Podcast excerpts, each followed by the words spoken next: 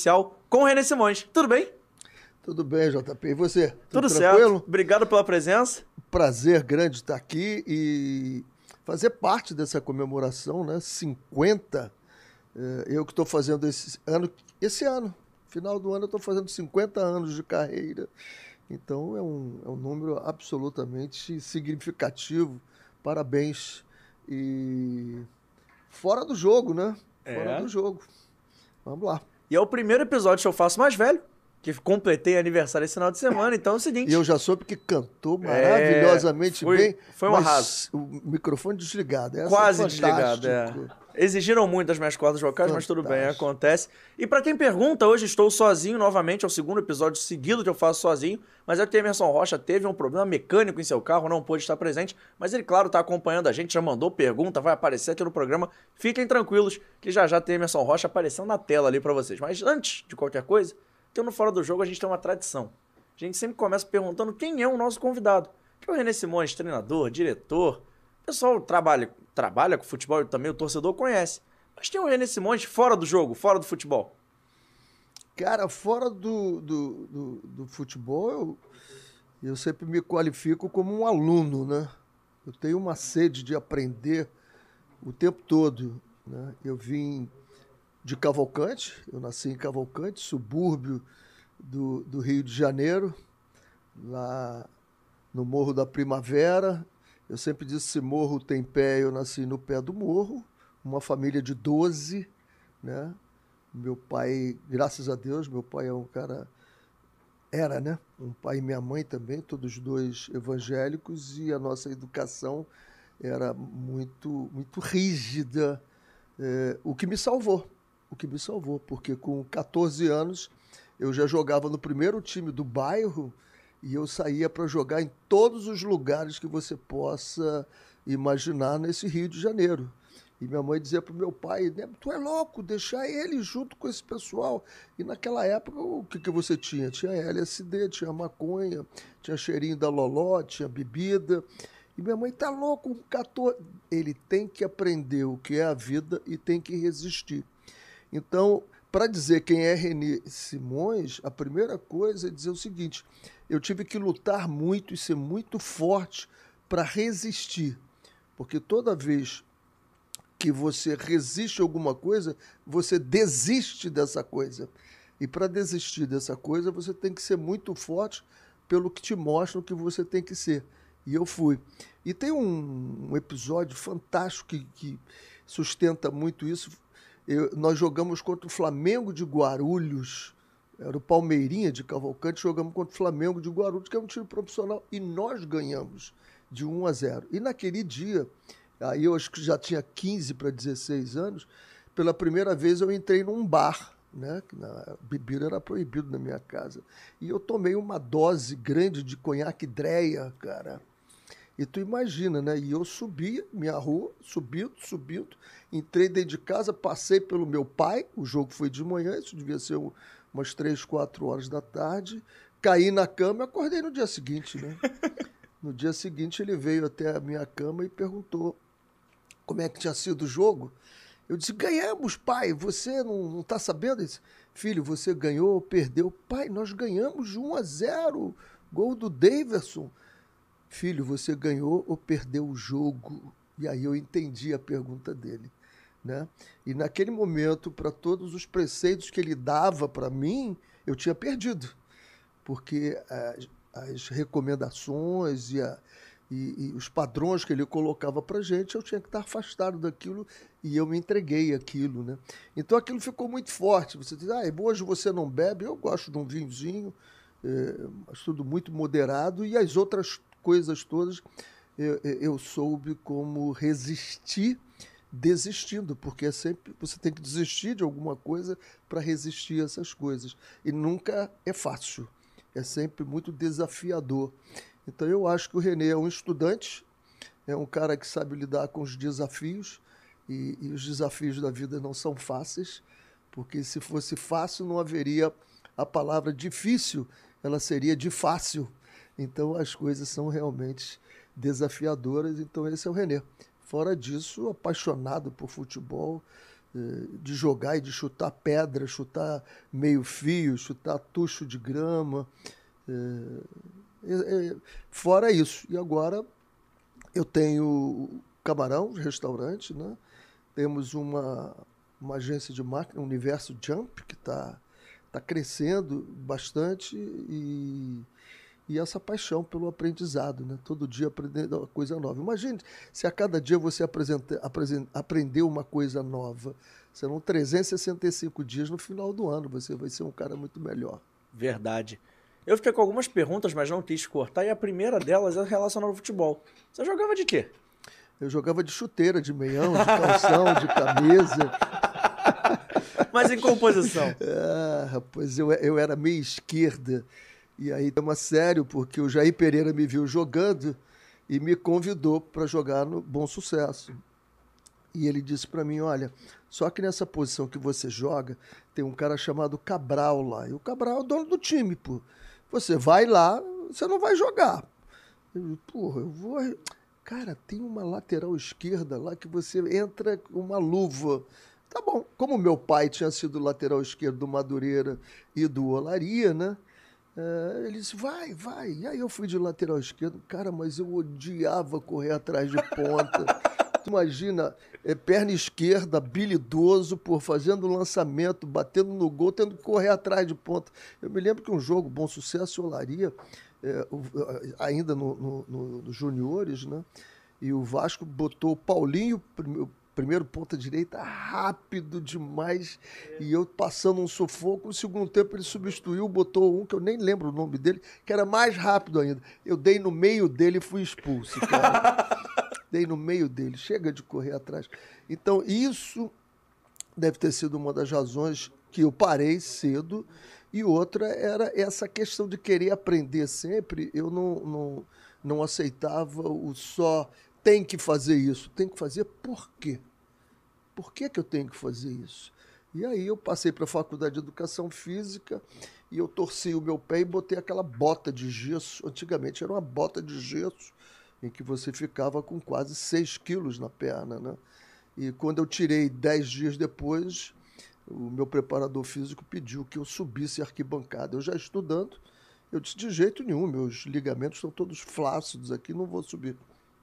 Me recusei, e aí foi uma briga danada, fui multado, e aí decidi que nunca mais ia saber de futebol, porque não aguentava mais. Tudo muito repetitivo, sem muitas informações. Achei que nunca mais voltaria para o futebol, mas Seis meses depois, na faculdade, comecei a ter uma coceira no corpo. Fui ao dermatologista e disse: Olha, dermatologia não tem nada, isso deve ter de cabeça, cara. Procura resolver a tua vida. E aí fui trabalhar no Clube Ginástico Desportivo do Rio de Janeiro, isso era 1972, 50 anos atrás. Caramba. Vamos por parte de novo. Perguntei em qual posição você jogava, mas eu vou voltar à sua primeira resposta, a primeira frase. Você foi, criado numa família que tinha uma educação evangélica, isso. que era uma família rígida. Eu queria saber o quanto isso foi importante para você no trabalho. Se você virou um treinador ou rígido, ou se você aprendeu a lidar e a orientar os jogadores, os seus comandados, para vencerem os desafios, igual você citou anteriormente. Para você, pela história que eu te contei do meu pai, você vê que ele era rígido mas ele fazia você pensar. Sim. Então, esse era o meu problema quando eu tinha alguém que não me levava a pensar, queria só que eu repetisse as coisas como se fosse um robô automatizado. Então, eu sempre fui um treinador rígido, mas que soube levar sempre o meu treina, o meu jogador, o meu liderado a pensar e participar e ser pertencente das coisas que nós fazíamos. Então, é, é, essa capacidade de você convencer alguém de que o que ele está fazendo, embora ele goste ou não, é o melhor para o desenvolvimento dele, eu acho que esse foi sempre o meu segredo. Eu acho que eu sempre consegui fazer isso com alguma excelência. E você acha que acabava ganhando os jogadores assim, por conseguir explicar e conseguir mostrar o caminho, porque por já ter participado do outro lado da bola, né, como atleta, essa experiência acabou te ajudando de algum jeito? Eu sempre botei na minha cabeça que eu teria que ser o treinador que eu não tive, né? Então, eu sempre estava muito preocupado em saber para ele. Porque comunicação não é o que eu digo. é exatamente o que você entende do que eu disse. Se você não, não, não, não conseguir entender o que eu disse, nós não estamos comunicando. É, eu vou estar em AM, você vai estar em AFM. Vai ser alguém falando e o outro diz assim: não estou entendendo nada do que ele está falando. Então, a minha preocupação sempre foi essa. É, é, é até nas, nas preleções com a equipe, né? Eu falo e de repente eu pergunto a alguém: o que, é que eu disse? Aí ele, hum, hum, se ele engasgar, eu digo: então eu vou repetir tudo de novo, porque eu já vi que a mensagem não foi bem passada. Porque às vezes não é culpa de quem está recebendo, mas é culpa de quem está transmitindo. Então eu sempre tive esse cuidado. E a partir do momento que você faz ele entender e ele se sentir pertencente daquilo, é fantástico. Eu tenho um, um, uma história muito legal. Nós jogamos com o Fluminense a Taça Guanabara em 2015, perdemos no Maracanã e tínhamos que ganhar com pelo menos fazendo dois gols no Fluminense. E nós tínhamos o Botafogo, um time que naquela época foi montado para a Série B, muito bom. E o Fluminense tinha um time de Série A. Então era bem diferente. No Maracanã ficou nítida essa vantagem. E eu disse: como é que eu vou fazer para esse time acreditar que pode ganhar do Fluminense e ser campeão da Taça Guanabara? Eu vi um jogo é, Bayern de Munique com o Guardiola contra o Porto em Portugal, 4 a 0 por Porto. E aí, na, na Alemanha, com 20 minutos, já estava 4 a 0 para o Bayern de Munique. Eu, aquilo me deu um estalo. Eu peguei aqueles quatro primeiros gols, foi 7 a 0 o jogo. Peguei os quatro primeiros gols, condensei em cinco minutos no máximo, botei o time no treinamento em sala, que eu gosto de fazer, e passei a projeção do jogo. Quando acabou, eu fiquei olhando para ele, eles falaram: é isso que nós temos que fazer. Nós não podemos dar espaço para eles, morder lá em cima, jogar rápido quando tiver a bola. Será que vocês podem fazer isso? Claro que nós podemos. Então vamos lá no campo testar isso. Nós testamos. Em 20 minutos nós fizemos os dois gols. Né? Se tivéssemos um preparo físico melhor naquela época, teríamos ganho o jogo muito bem, mas depois caímos. Tivemos até que corrigir isso depois. Acabamos ganhando o jogo, se eu não me engano, de 2 a 1 um, fomos para o pênalti e fomos campeões. Então, o que, que eu fiz? Eu mostrei para eles alguma coisa e fiz eles comprarem aquela ideia, e como se a ideia fosse deles. Que eu até disse, não, eu acho que vocês não podem fazer. O cara, não, o desafio. Então, esse é o segredo de você passar as coisas. E a gente vê alguns times agora, como a gente vê o Diniz, time do Fluminense. O que, que o Diniz faz? Eu passei uma semana 15 é, dias atrás eu passei uma semana vendo os treinamentos dele.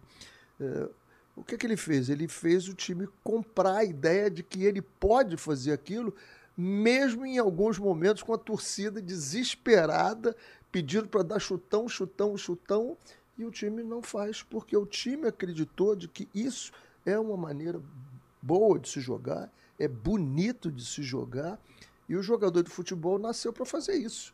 Ele nasceu. E nós nascemos para correr alguns riscos calculados. Vejo ele com uma diferença agora que ele não tinha em outros lugares, que às vezes deu uma bolinha longa. Ainda mexi com ele, digo, ah, agora tem uma bola longa, né?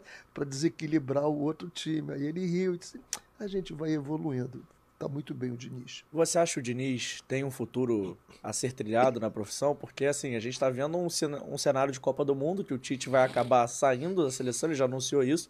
Você acha que o Diniz pode acabar pintando na amarelinha? Você acha que já está pronto para a tradução? Eu acho que a gente tem que contextualizar isso aí um pouquinho melhor. Sim. Né? É, Fala-se em Guardiola. Né? Quem mais se aproxima do Guardiola em termos de o modelo de jogo, a forma de jogar? O Diniz. Esse é o que mais se aproxima do Guardiola. Fala-se de um treinador estrangeiro, pode ser o Abel Ferreira, Jorge Jesus, alguns nomes surgem aí. Aí eu te faço uma pergunta. Quem ganhou um título mundial não sendo local, não tendo nascido no lugar desde 1930? Ninguém.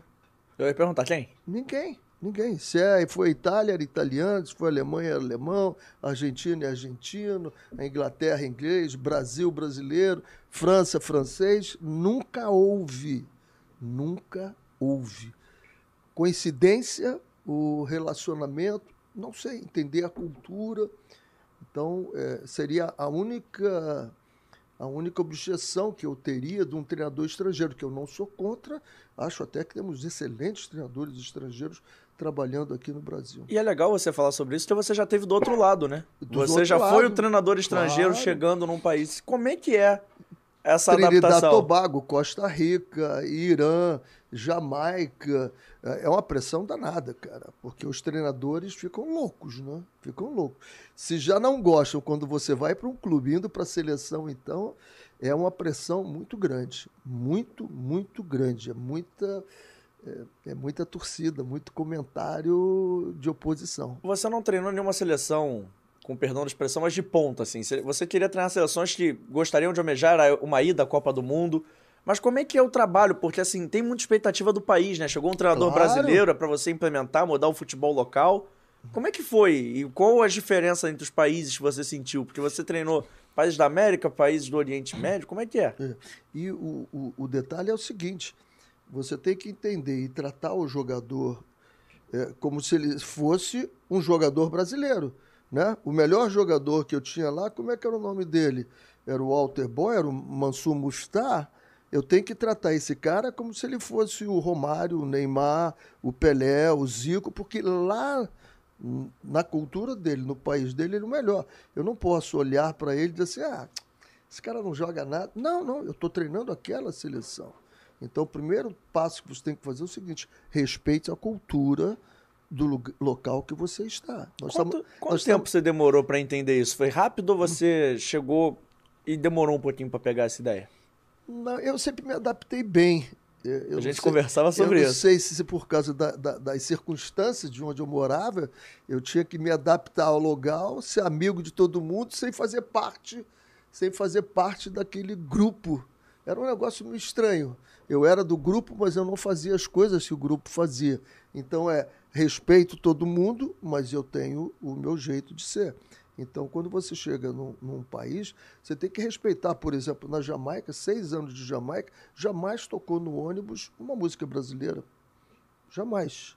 Só música jamaicana. E daquela época, o reggae. E tem o reggae de Bob Marley, mas tem o reggae pesado também que às vezes era duro, tá sentado ali, tá escutando aquela batida no ouvido, cara. Mas você tem que se adaptar, porque é a cultura deles. É, eu me lembro que com um mês de Jamaica, é, eu fiz o trabalho em todas as seleções uhum. e eu uhum. botei auxiliares. E quando eu cheguei, na seleção sub-23 tinha um auxiliar que era jamaicano inglês. Ele nasceu na, na, na Jamaica, foi para a Inglaterra e voltou. E aí um dia eu estou olhando e disse, cadê o Barnes? Tava o Barnes, um jogador, do outro lado, sem treinar. Eu fui até ele e disse, Barnes, por que, que você não está treinando? Ele disse, ah, porque o cara não deixou eu treinar. Mas por quê? Porque eu não penteei meu cabelo hoje. Eu disse, como assim? Não penteou o cabelo? Jamaicano? Tem que pentear o cabelo? Aí eu digo, opa, peraí. O cara está querendo que os jogadores se comportem como se estivesse na Inglaterra, não na Jamaica. Desde que não tape a tua visão, eu estabeleci, desde que não tape a visão. Desde que durante o jogo você corra e tenha que tirar o cabelo, use o cabelo jamaicano. Foi uma conquista, rapaz. Absurda. Você não pode imaginar o efeito. Você ganhou os caras aí? Deu. Um efeito absurdo. Absurdo o efeito que deu. Não, não, não. O jamaicano vai ser jamaicano. Agora, por favor, não me pergunte como outros já perguntaram. E aí, deixou eles fumarem maconha? Não. Ali, na primeira, na primeira convocação que eu fiz, nós íamos para El Salvador fazer um jogo com o primeiro time. O presidente me avisou, disse: olha, amanhã vem um médico aqui fazer um teste para todo mundo. Eu digo: teste? Teste de quê? Ah, teste da maconha. Se pegar alguém, o cara fica aqui até ficar limpo. Eu digo: legal. No dia seguinte eu cheguei mais cedo, os médicos chegaram cedo, eu mandei eles para casa, mandei todo mundo embora, pode ir embora. Não, vai embora.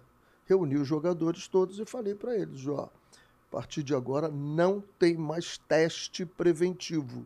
Se alguém tiver, vai ser pego lá fora em algum teste. Nós jogamos 20 jogos para a Copa do Mundo. 18 deles os países pediram teste, porque era, naquela época era opcional, não tinha o, doping como tem hoje. Então, todos os países que jogavam contra a Jamaica pediam o teste antidoping. Aí me perguntavam, e aí, você fica aborrecido? Eu digo, não, fico feliz, porque eu vou provar que meu time é limpo, porque se alguém tiver. E eu tive dois, dois problemas. Um que me avisaram que o cara estava indo, cortei, nunca mais veio. E um outro, que por acaso eu cortei da seleção, porque eu queria fazer uma experiência. Era um excelente jogador. E ele foi preso é, em Nova York com 103 trouxinhas, mas aí de cocaína no estômago, cara. Caramba! E aí ficou dois anos preso. Quando ele voltou, eu perguntei é, ao país, né? Eu disse, olha, eu não sou dono da seleção. Esse rapaz teve um problema de drogas. Não sei se ele está curado ou não está, se acabou, mas vocês querem que eu convoque ele ou não, né? Aí teve uma autoridade jamaicana que me chamou e disse: Olha, eu nunca te dei palpite, mas hoje eu vou dar, porque você pediu, né? Imagine eu estar em pé ali, alguém perguntar: aquele jogador lá não é aquele que foi preso, preso com cocaína? Se ainda fosse maconha. Mas e teve aí, até... E aí eu não convoquei, porque a maioria da população, jornais, críticas, disseram que não deveria convocar o jogador, eu não convoquei. Mas teve até uma polêmica com relação a isso num programa na Argentina, né? Que perguntaram sobre essa ah, questão. Ah, aquela foi terrível, cara. Foi a Copa do Mundo de 98, nós íamos jogar com a Argentina. E aí eu fui lá no, no centro de mídia, né? Num programa argentino, sentado na mesa. E eu me lembro bem, eram quatro argentinos e eu. E aí estamos falando, e, e eu falando meu portunhol, né? De repente o cara pergunta, é, e como é lá marihuana em, em Jamaica? Eu disse, pero um pouco menos que a cocaína com Maradona. Amigo, eu passei quase 10 minutos e não olhavam, nem me perguntavam nada. E eu sentado lá de braços cruzados. Foi, foi um caos, né? Rolou um climão? Hein? Rolou um climão lá? Pô, um climão? bota climão nisso. Falar de Maradona, cara, não foi fácil, não. Seguinte, tem uma pergunta que o Emerson Rocha mandou pra gente. Bota a primeira pergunta. Eu nem perguntei se estava no ponto, que eu confio em vocês de olhos fechados. Bota aí primeiro, por favor, que o Emerson Rocha tem a perguntar sobre esse assunto. Ele tá chegando aí. Bota na tela, por favor, Tiagão. Fala JP e a todos ligados aqui no Fora do Jogo Podcast. Não pude estar presente no estúdio, mas deixo aqui a minha pergunta ao professor René Simões.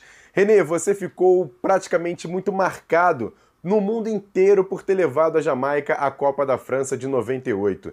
E eu te faço uma pergunta a seguinte situação. Queria que você contasse bastidores dessa trajetória, de você morando na Jamaica, como é que era lá os costumes, como é que era para você, sua família e principalmente os bastidores do jogo que classificou a Jamaica para a Copa do Mundo. Conta pra gente detalhes teve convites especiais, a questão de presidente da Jamaica, como é que era isso tudo, os próprios grandes artistas de lá, e olha que nem existia ainda Usain Bolt, hein? Conta pra gente essa história de você lá na Jamaica. É, meu amigo, prazer, prazer estar tá, tá aqui. Pena você não estar presente para dar um abraço pessoalmente. É, o Usain Bolt era garotinho lá, ele fazia as competições no estádio.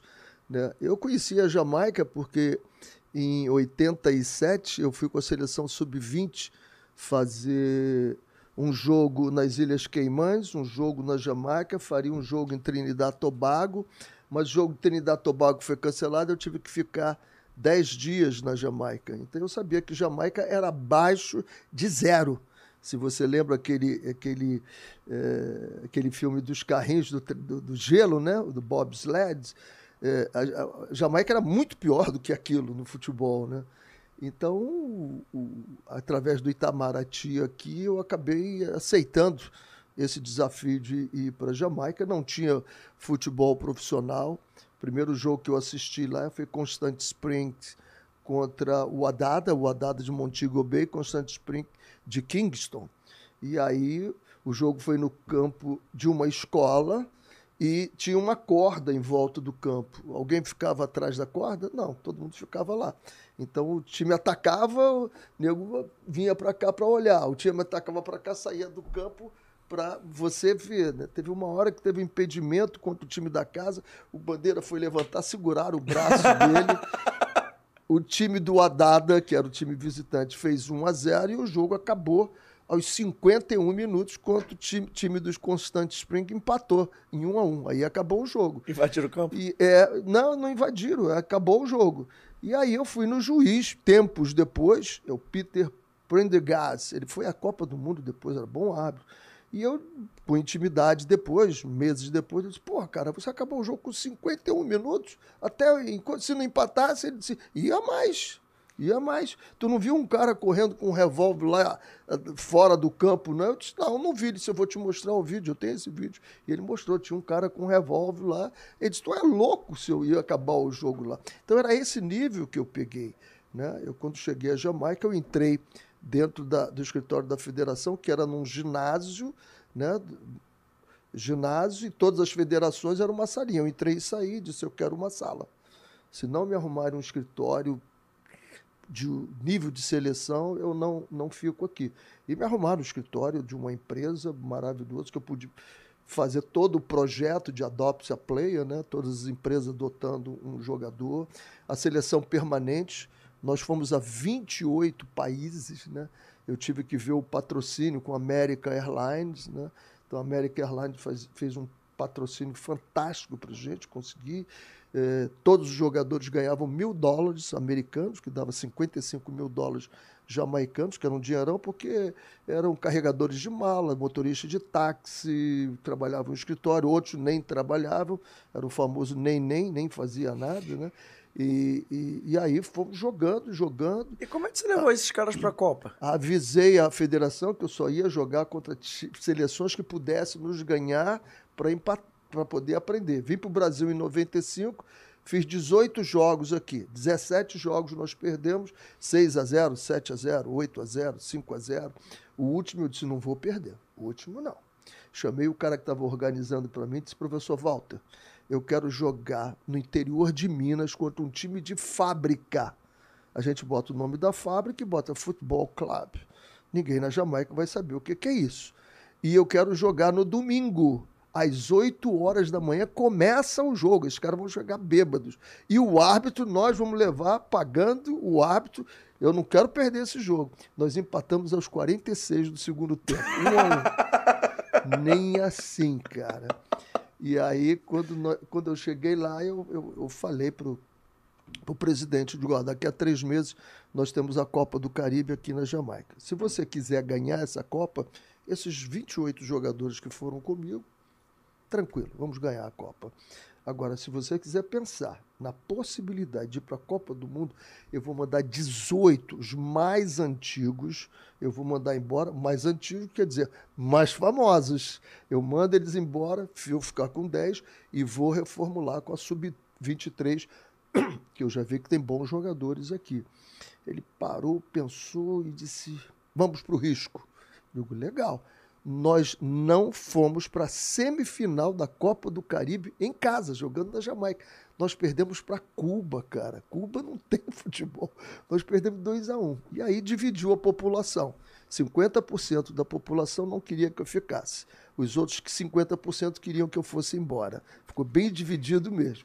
Então, não tinha jeito. E aí ele disse: não, esse meu treinador vai ficar aqui os quatro anos.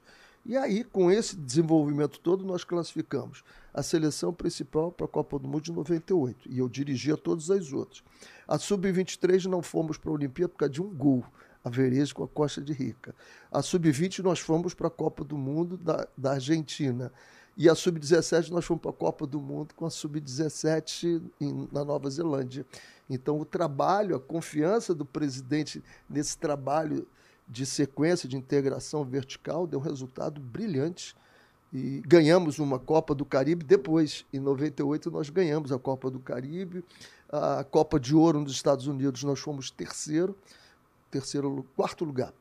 Nós patamos com o Brasil, ficamos em primeiro, perdemos para o México no extra time e depois na disputa do terceiro lugar perdemos para o Brasil, ficamos em quarto. Então foi uma trajetória sensacional na Jamaica.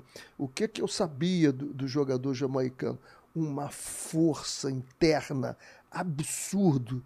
E isso foi o que eu me encantei com a história dos negros, né? Hoje em dia, não sei nem se se fala negro, se fala dos pretos, né? Um problema sério aqui, eu sou apaixonado pela história deles, né? E a maioria dos jogadores da população da Jamaica vinha de Gana.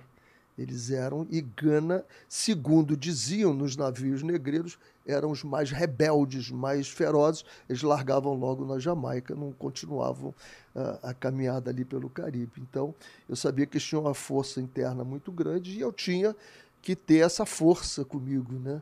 E, e aí nós começamos a colocar o, o fair play, né? É, é, seja forte, mas com fair play. Então, porque os jogos aqui no Brasil eu tinha dois, três cartões vermelhos, cartão amarelo em abundância, e eu dizia para eles: vamos jogar forte, mas com fair play. É só a bola, só a bola. E aí passamos a jogar e fizemos jogos lindíssimos, né? jogos lindíssimos e, e a classificação para a Copa do Mundo. Nós fomos a Cinderela da Copa do Mundo, né? Só que a história da Cinderela, meia-noite, a carruagem vira abóbora, né? E aí nós viramos. Mas foi legal, porque perdemos para a Croácia, que foi o terceiro colocado da Copa, por 3 a 1 jogando muito bem. Perdemos, como tinha que perder para a Argentina, de 5 a 0 e ganhamos do Japão de 2 a 1 Então, em 32 países, nós ficamos em 22 lugar, não tendo futebol profissional no país e tendo 2 milhões e 500 mil habitantes somente. E essa vitória contra o Japão, como é que foi depois do jogo? Ah, foi uma festa incrível no país, lá. Foi, foi demais, né? Ganhar do Japão e ganhamos com autoridade. E eu sabia que ia ganhar com, com, do Japão, porque eu fui seis vezes ao Japão. Eu visitei o hospital, visitei escolas, fiz tudo para entender. E o japonês é o seguinte: o japonês não pode errar. O japonês não pode errar, ele não aceita errar. Então, eu tinha combinado com os jogadores que nós íamos fazer uma pressão que você faz hoje em dia obriga o, o, errar o passe, tira a, a, possibilidade do passe, corta todas as diagonais, corta todas as linhas de passe, ele vai errar o passe e eles vão começar a cair tecnicamente, psicologicamente, nós vamos ganhar o jogo. E ganhamos o jogo bem. Pô, que bacana. Pra gente fechar o assunto de Jamaica, tem outra história legal lá. Porque o Jimmy Cliff foi seu jogador, né? Ah, o, o não, o Jimmy Cliff, né? Eu tô, chego para um treino antes de um jogo, aí o Jimmy me chama, eu digo, Jimmy, tudo bem? Ele, ele fala português, as filhas também. E aí ele veio, desceu, batemos um papo, eu dei o treinamento, conversamos. No dia do jogo, eu estou descendo para aquecer, o Jimmy pega e desce da, da arquibancada, porque eu arrumei os convites para ele no VIP, ele desceu e ficou do meu lado, conversando comigo enquanto o time aquecia. Até aí, tá tudo bem. Né? Fui para o vestiário, os últimos papos lá e descemos. Quando descemos, o Jimmy do meu lado, rapaz. Eu vou para o banco de reserva e tá o Jimmy Cliff lá e sentou do meu lado. Eu digo, meu Deus! E a minha briga maior é porque, como não tinha um futebol profissional, era uma bagunça os bancos lá do, da, das equipes, né? E eu fui limpando, limpando, tirei todo mundo. Ninguém senta no banco a não ser jogador e comissão. Eu digo, pô, como é que eu vou mandar o Jimmy Cliff embora?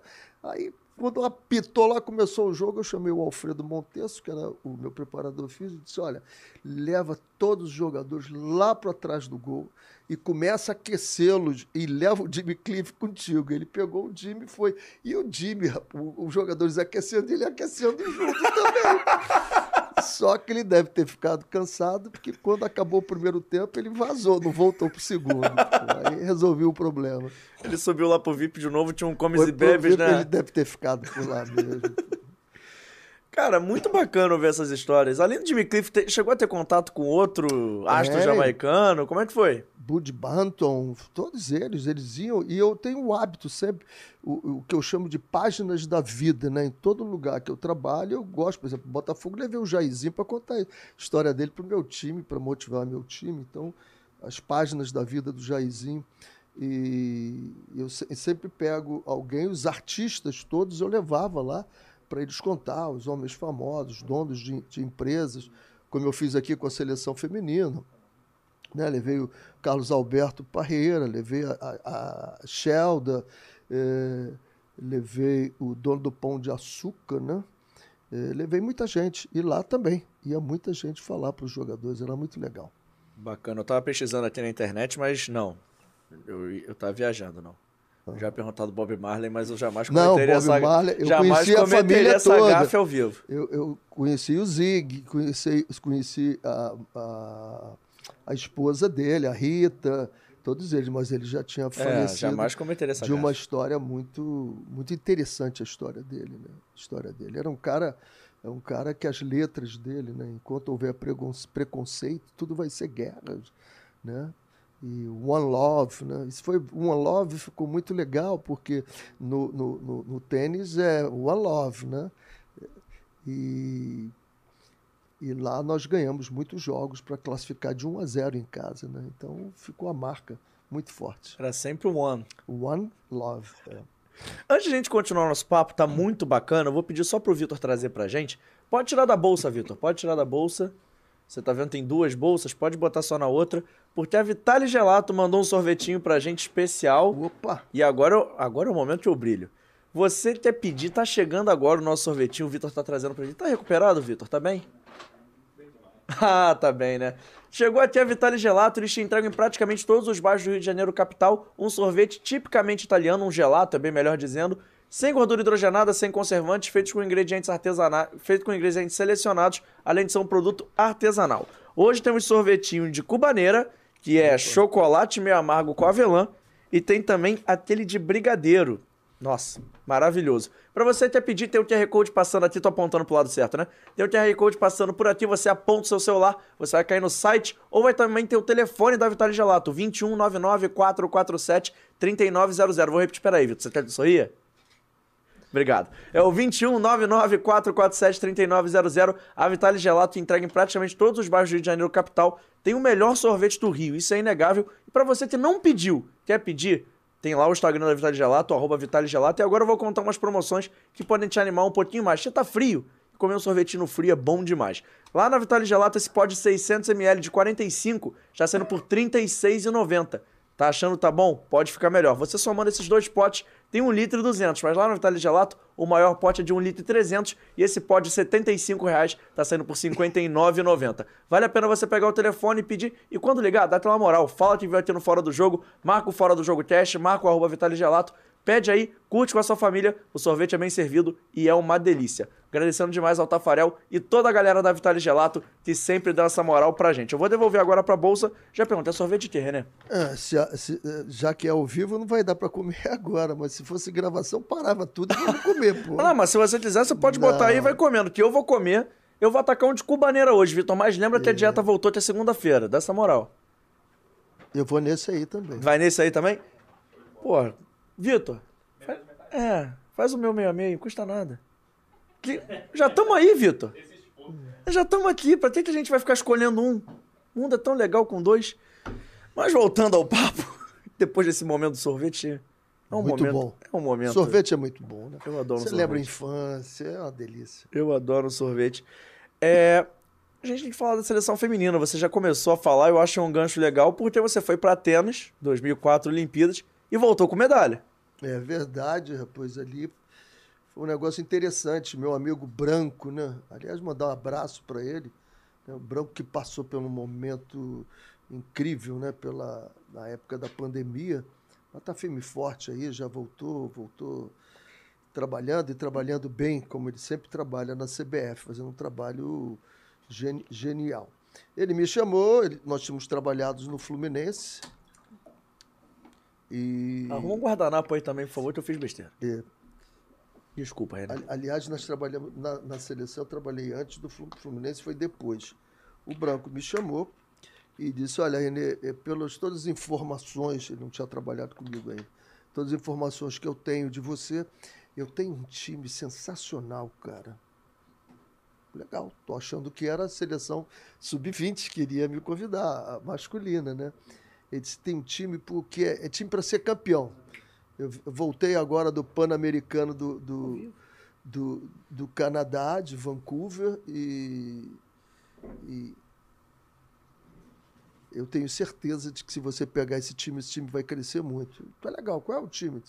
É a seleção de mulheres. Aí eu disse, seleção de mulheres. Eu gosto de desafio. Eu topo. Tanto quando eu fui conversar com o Marco Antônio Teixeira, que era o secretário-geral na época, ele falou: Você tem certeza que você está aceitando mesmo? Eu tenho alguns amigos que me ligaram e disseram: Você é maluco.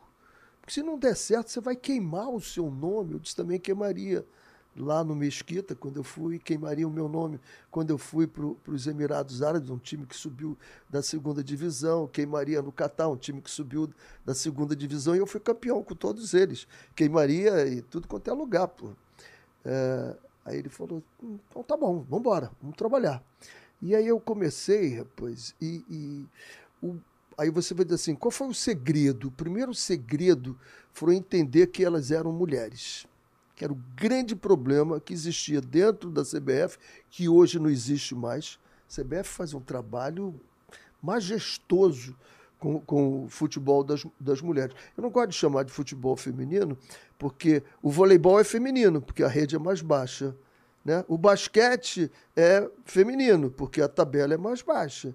Né? Todos os esportes têm algumas mudanças. Se você pegar no atletismo, as barreiras são mais baixas. Mas no futebol, o que é, diferente? Não. Nada. Então, é futebol das mulheres e futebol dos homens. Vamos colocar de, dessa forma. Então, era o grande problema da CBF encarar que elas eram mulheres. Então, havia um distanciamento, não chegavam perto delas. E eu fiz todo um levantamento, como eu fiz como faço em todos os lugares que eu vou, eu quero saber para onde eu estou indo, com quem eu vou lidar e o que, que eu preciso fazer. E fizemos um, um, um, um planejamento, e aí nós detectamos que o grande problema delas era exatamente essa: serem encarados como algo que não se pode chegar perto. E aí eu combinei com minha comissão técnica e fizemos a, a apresentação delas no aeroporto Santos Dumont no dia 8 de março Dia Internacional da Mulher. Fui no Álvaro da Camélia, um grande amigo. Álvaro, preciso de rosas. Aí ele, para quê? Eu digo, para as minhas mulheres da seleção de mulheres. E aí recebi-as todas com uma rosa, um abraço e um beijo. E aí no relato que eu tenho no livro, né, o dia que as mulheres viraram a cabeça dos homens, elas todas diziam, né? Esse cara é maluco, que história é essa, pô? Esse foi o primeiro impacto que eu causei nelas. O segundo impacto eu causei quando eu disse que eu ia tratá-las como as minhas filhas, as minhas filhas, que minhas filhas sempre tiveram o que precisaram e sempre tiveram que brigar por tudo que queriam. E eu disse isso para elas: vocês vão ter tudo que precisam, briguem por tudo que vocês quiserem. Vou fazer vocês chorar muito por causa disso. E o impacto, eu acho que foi o principal deles, foi quando no primeiro dia nós descemos para a sala de musculação. Eu tive que resolver alguma coisa, me atrasei um pouquinho, mas elas iam trabalhar com o preparador físico, o Gladstone Ananias. E aí, quando eu chego lá, estão eles parados na frente da sala, porta fechada de vidro, sala de musculação. Eu disse, Gladstone, o que está vendo? Ah, o rapaz que controla aqui disse que nós temos que treinar lá no vestiário, porque aqui é a sala de musculação para a seleção principal do Brasil. E aí eu disse para ele: ou você abre ou eu arrombo a porta, porque essa é a seleção principal de mulheres do Brasil. Você vai ter que abrir. Aí ele ficou meio sem jeito. Eu ia arrombar mesmo, ia correr o risco. E ele abriu. Quando abriu, nossa, as meninas ficaram com dois metros de altura. Né? Tra trabalhar na mesma sala do Ronaldinho, do Romário, do, do, do do Fernando. Você fez uma, eu fiz outra. Derramei meu chocolate todo. Meu Deus. Acontece, ao vivo é assim mesmo. Pronto. Ao vivo é assim mesmo. É, quem sabe faz ao vivo. Aqui, ó, já vou até. Meu, nem mandei o guardanapinho de volta, tinha. Acidentes acontecem. E aí elas ficaram imensas, né? Sabendo que tinham um treinador disposto a brigar pelos direitos dela.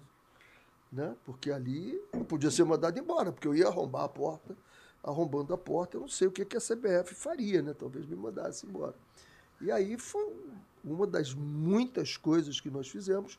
Eu criei o mesmo sistema da Jamaica, jogar contra times mais fortes para perder e aprender. Derrota, derrotas temporárias, elas não podem, não podem trazer é, é, crises, tem que trazer aprendizados. E foi exatamente isso que nós fizemos jogando só contra homens. Primeiro nós jogamos, começamos a jogar contra as sub-15, né? E aí perdimos. Quatro, três. Aí depois passamos a ganhar das da sub-15 masculinos dos clubes aqui do Rio de Janeiro. Aí passamos para sub-17. Aí perdendo, ganhando, aí passamos para sub-20. Aí a sub-20 nem sempre conseguimos ganhar, mas era jogo duro. E depois ficamos jogando contra algumas cidades, contra times de homens. E ganhávamos. Eles passavam vergonha com o nosso time. Então nós chegamos muito bem, muito, muito bem para. E aí trouxemos ginecologista, fisioterapeuta ocupacional, fisioterapeuta normal, psicólogo, tudo, é, é, é, a nutricionista. Então, o trabalho feito com ela era um trabalho que você faz nas maiores seleções do mundo todo. E vendo hoje a seleção feminina como é que tá, você se sente responsável por talvez ter iniciado esse projeto ou ter sido um ponto de mudança? Qual é a sua parcela de responsabilidade pela, pela seleção brasileira feminina hoje ser muito mais forte do que quando você pegou? Primeiro, eu acho que a responsabilidade maior é da CBF pelo trabalho, né? Você vê agora a final brasileira foi sensacional. Corinthians Internacional, cara, isso me lembra 2005, que depois de 2000 eu fui fazer parte do, do, do, do quadro do painel de futebol de mulheres da FIFA. E em 2005, se eu não me engano, o Joseph Blatter bateu. Professor, um dia todos os clubes da Série A vão ter o futebol de mulheres. Eu olhei para ele, será? Mas ele me disse uma outra coisa, que aí eu, eu acho mais complicado. Ele disse: um dia o futebol de mulheres vai ser mais forte que o dos homens. Aí eu tenho as minhas reservas, talvez daqui a 50 anos, sei lá, não sei. Mas agora não. Mas sábado, esse final de semana, retrasado, né? Quando eu vi as duas finais, eu me emocionei. Eu disse que fantástico, cara. Trinta e tantos mil lá no Rio Grande do Sul e 44 em São Paulo, era brilhante. E do jeito que elas jogam hoje. Antigamente era duro ver o futebol das mulheres, porque era chute para lá, chute para cá e tromba. Hoje em dia não. Você vê elas jogando futebol como se deve jogar. É muito legal. E eu torço muito para que a Marta volte logo e ainda dê tempo dela ganhar uma medalha olímpica. Né? A primeira Olimpíada foi, ela foi comigo e é o Pelé de saias, não tem jeito. Ele é muito diferente? Muito diferente, muito diferente. Ela pensa rápido, ela saca, ela tem a, ela tem fosse fosse homem, ela seria um dos grandes do futebol brasileiro, né? Um dos grandes. Como é a maior do futebol das mulheres, ela é a maior, pô. Ninguém foi tão tão sensacional como a Marta.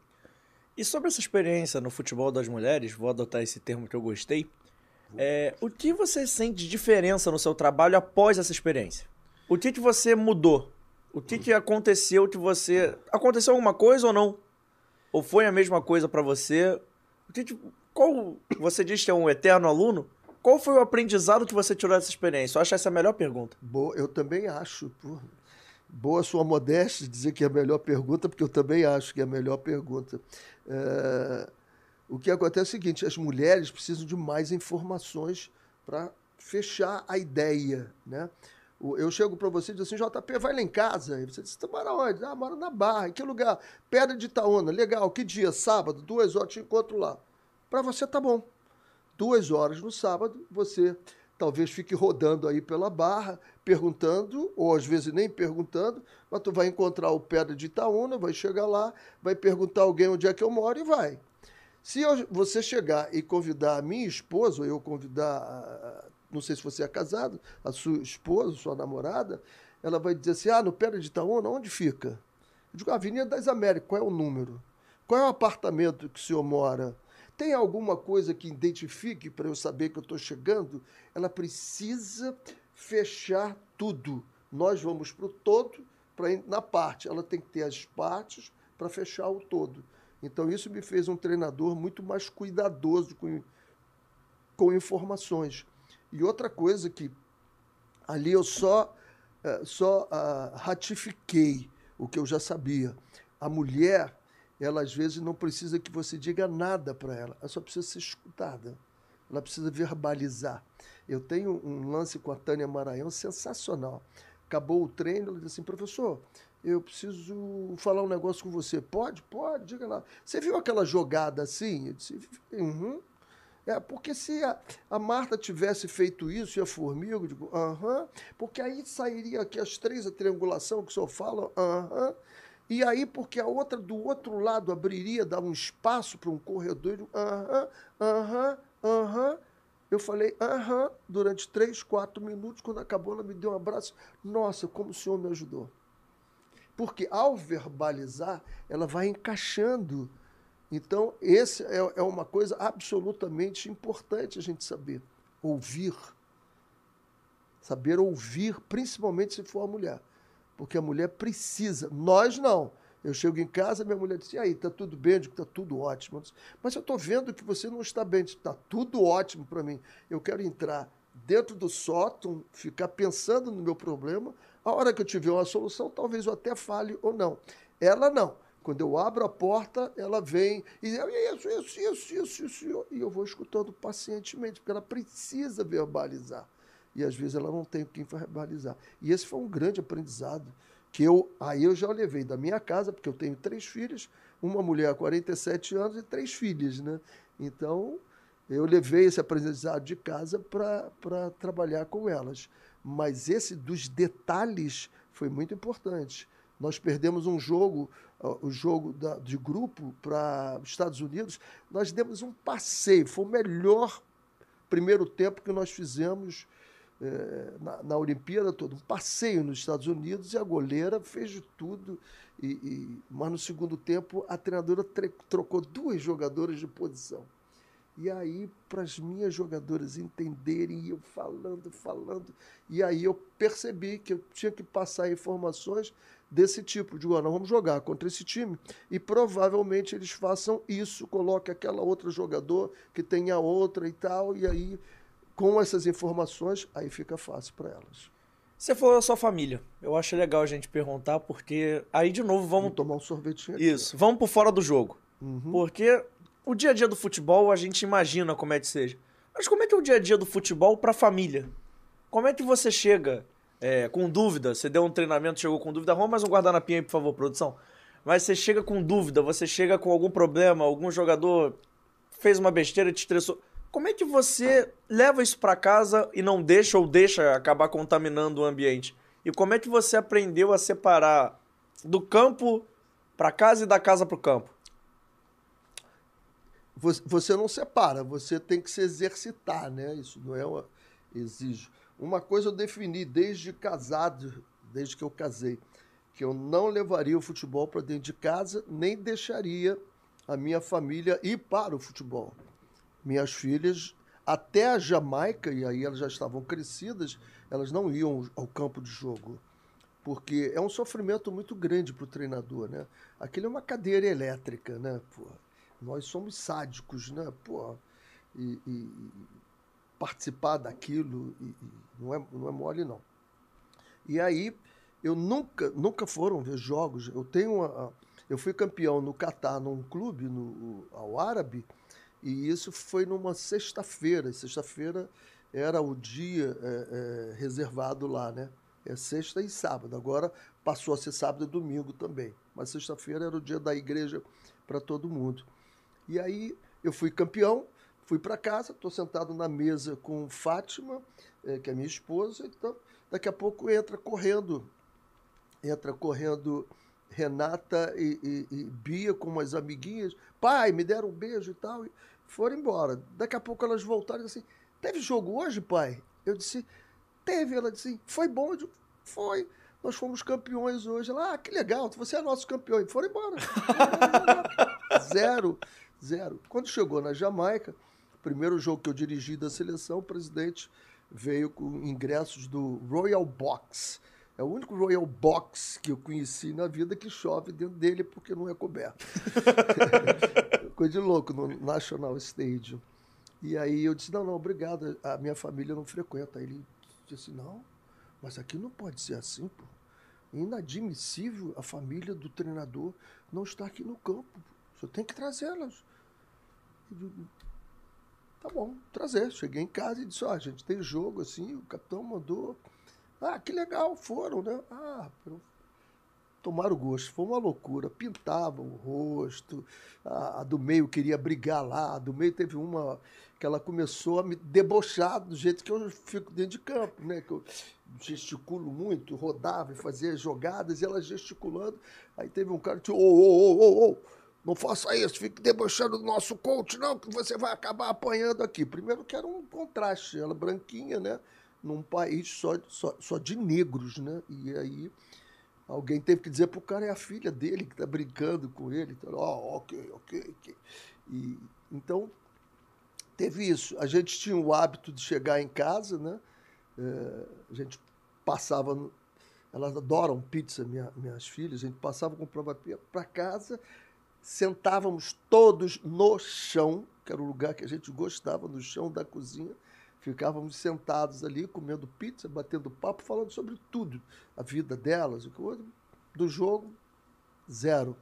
Zero. Minha esposa não sabe nada de jogo, nada, nada, absolutamente nada.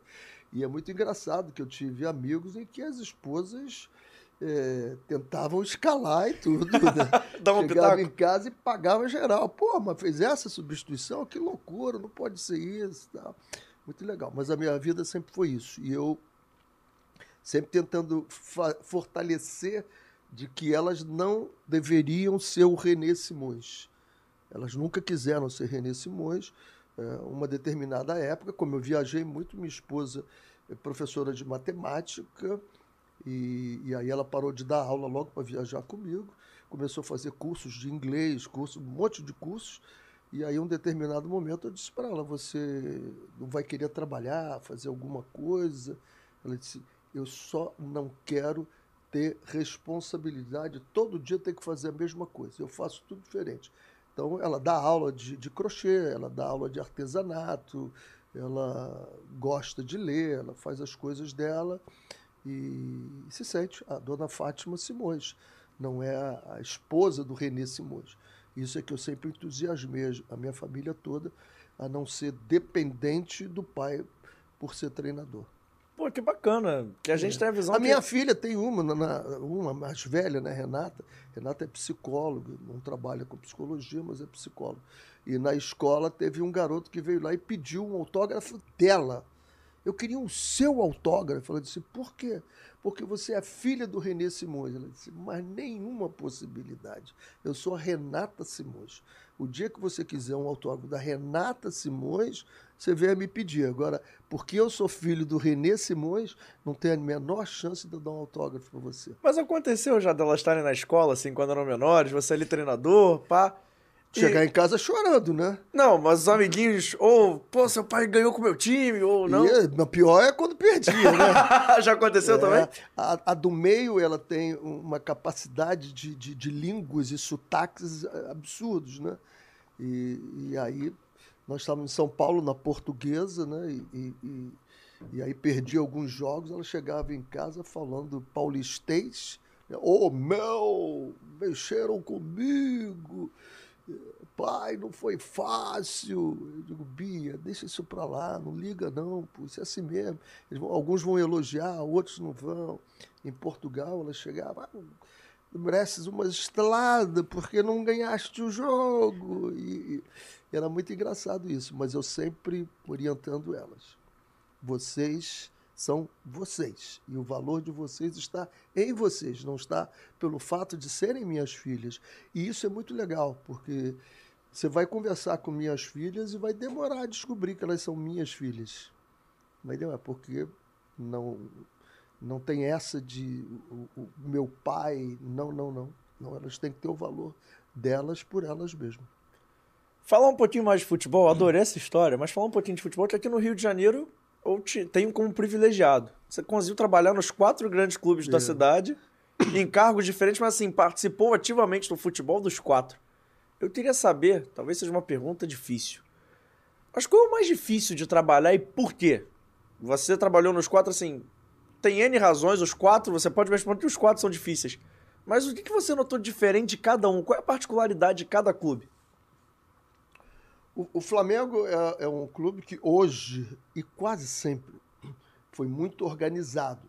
Mas o, o Flamengo tem, tem um, um, um detalhe curioso lá, que a política dele, a política dele, tem algumas coisas engraçadas. Não sei se tem ainda, né? No, no, no clube, você pode, por exemplo, você pode é, vender um jogador por 10 milhões. Você pode comprar um jogador por 10 milhões. Agora, se uma empresa quiser vir aqui e te dar 10 milhões para colocar no clube, você tem que reunir o conselho para que ele diga que pode ser. Então, é engraçado isso, o Flamengo. O Flamengo ele é muito politizado nessa questão. É, o, o, Vasco da Gama, a política do Vasco, ele é muito intriga, intrigada, né? É muita intriga, muita confusão. Tu vê que todas as eleições do Vasco pô, acabaram em tri, tribunais, né?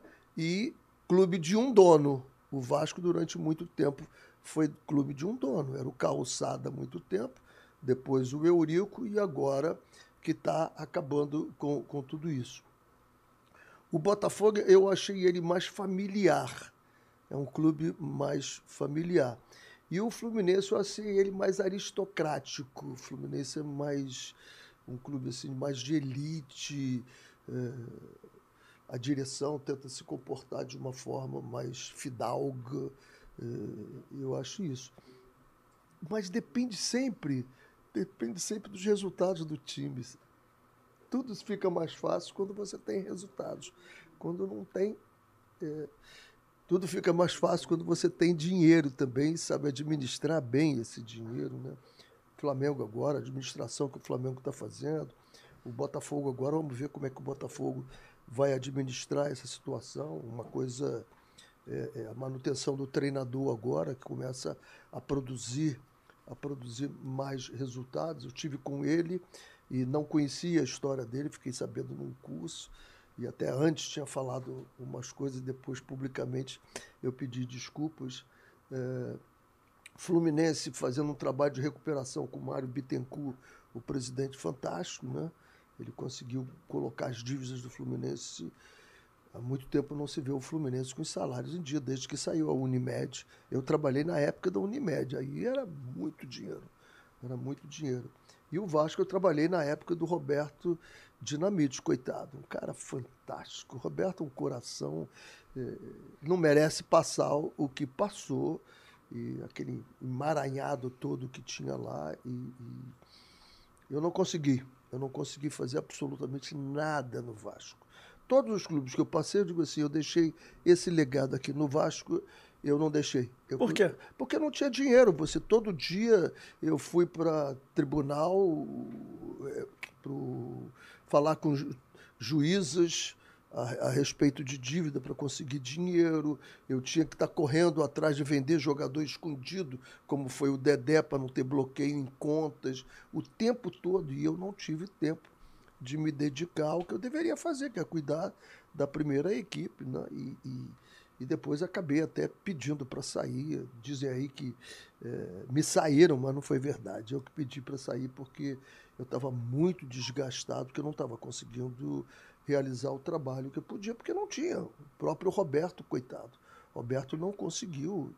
Eu vi um dia o Roberto chorando, chorando no, no, na parte financeira lá, porque o empresário havia pago, se não me engano, dois ou três meses do salário do Dedé e aí o Roberto me liga, lá no financeiro, fomos lá e não pagaram os três meses do, do, do salário, pagaram um mês só e já estava quase vencendo.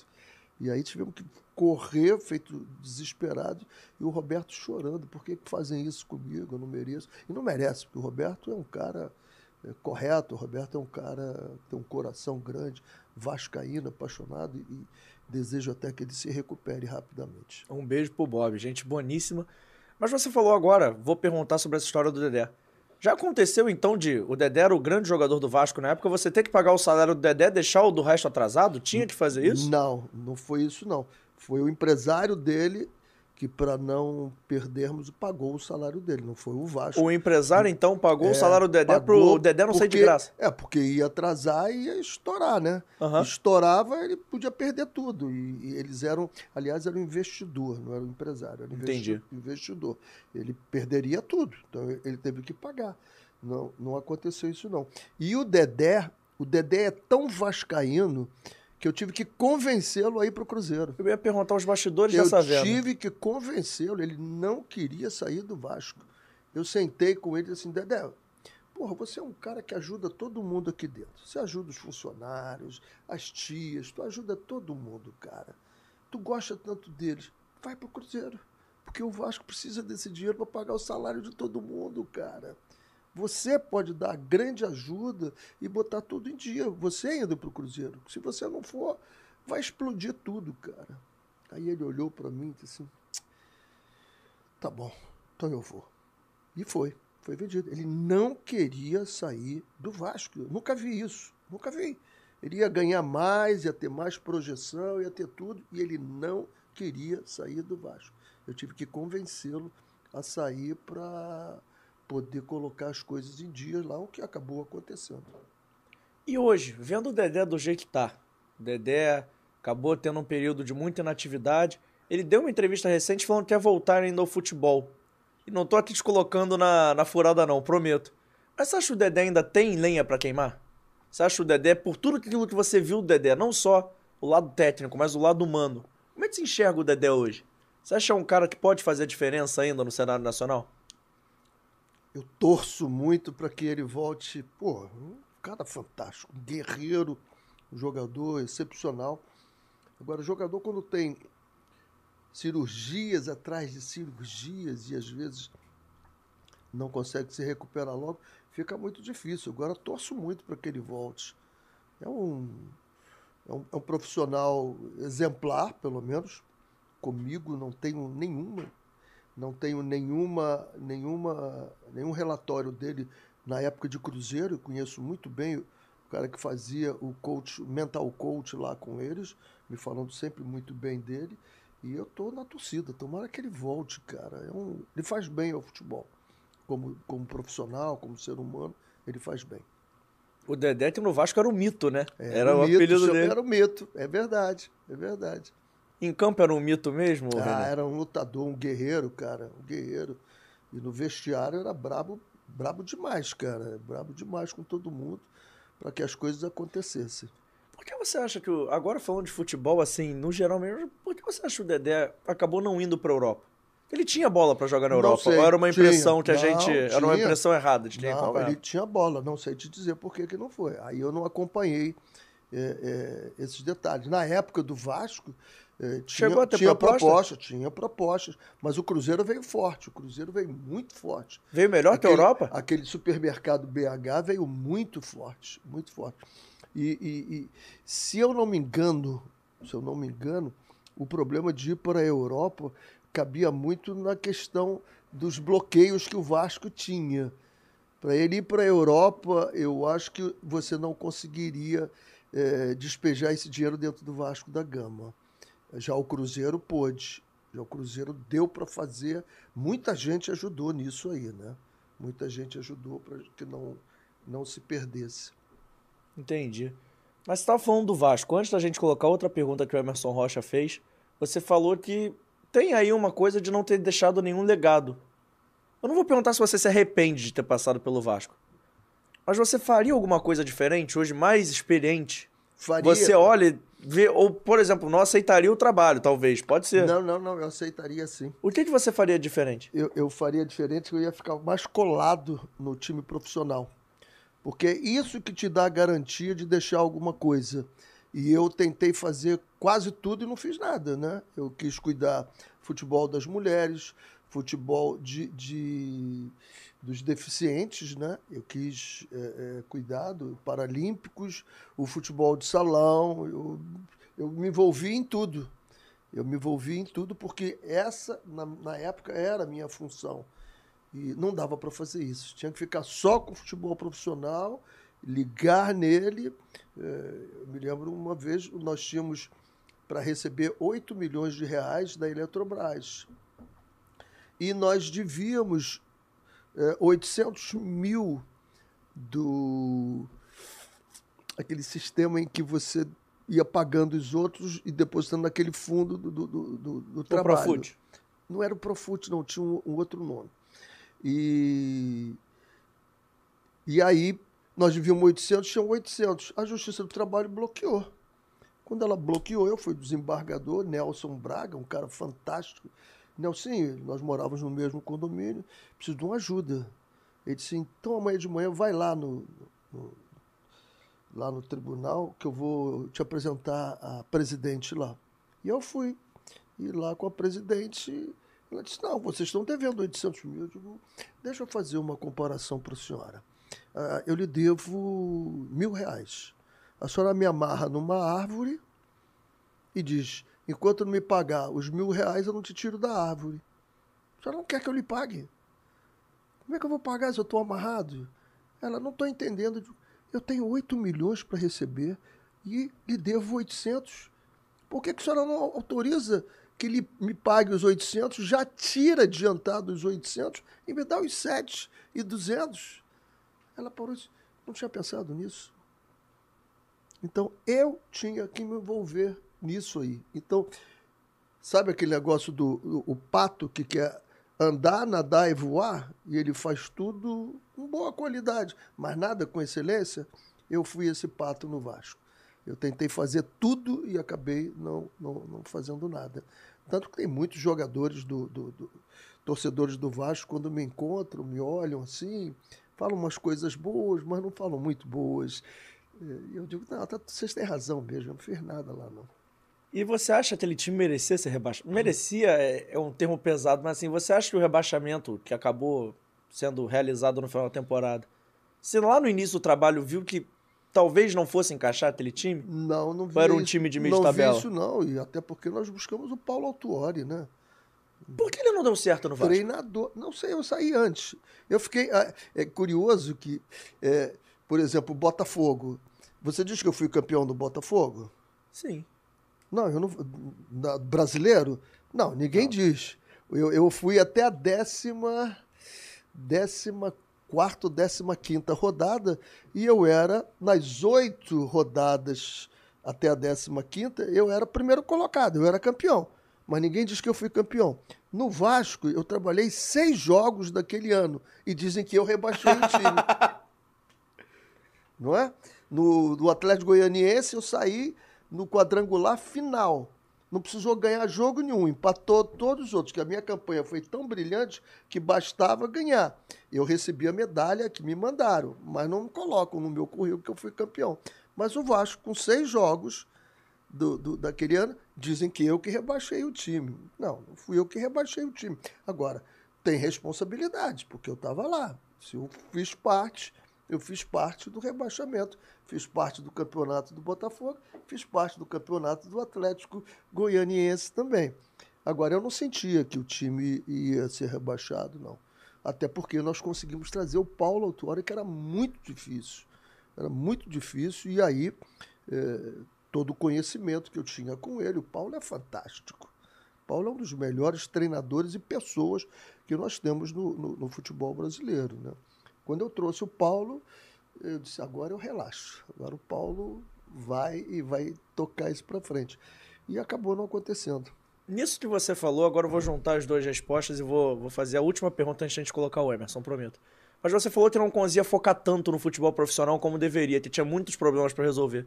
No momento que você trouxe o Paulo, você ficou tranquilo de deixar um pouco na mão dele e tentar tocar o resto? Foi isso? Foi essa sensação de relaxamento? Talvez tenha sido isso. Talvez tenha sido isso. Eu disse, agora o Paulo toca, porque a competência dele. Cara, o Paulo é muito cuidadoso, a preleção do Paulo é fantástica, o treinamento é excelente, tudo é excelente dele. E talvez, talvez eu tenha dado uma relaxadinha assim, assim, Paulo agora vai e deixa eu cuidar das outras coisas aqui, porque não eram fáceis, não eram muita coisa. E tendo que contratar sem ter dinheiro. Sem ter dinheiro. Né? Você vendia o jogador para pagar salários, pagar os funcionários. Então, provavelmente. Você recusaria o Vasco? Não. Mas hoje eu não sou igual àquela época. Hoje eu tenho uma experiência muito maior. Hoje eu faria diferente. Por isso que a gente não deve ficar muito, muito angustiado com o que aconteceu.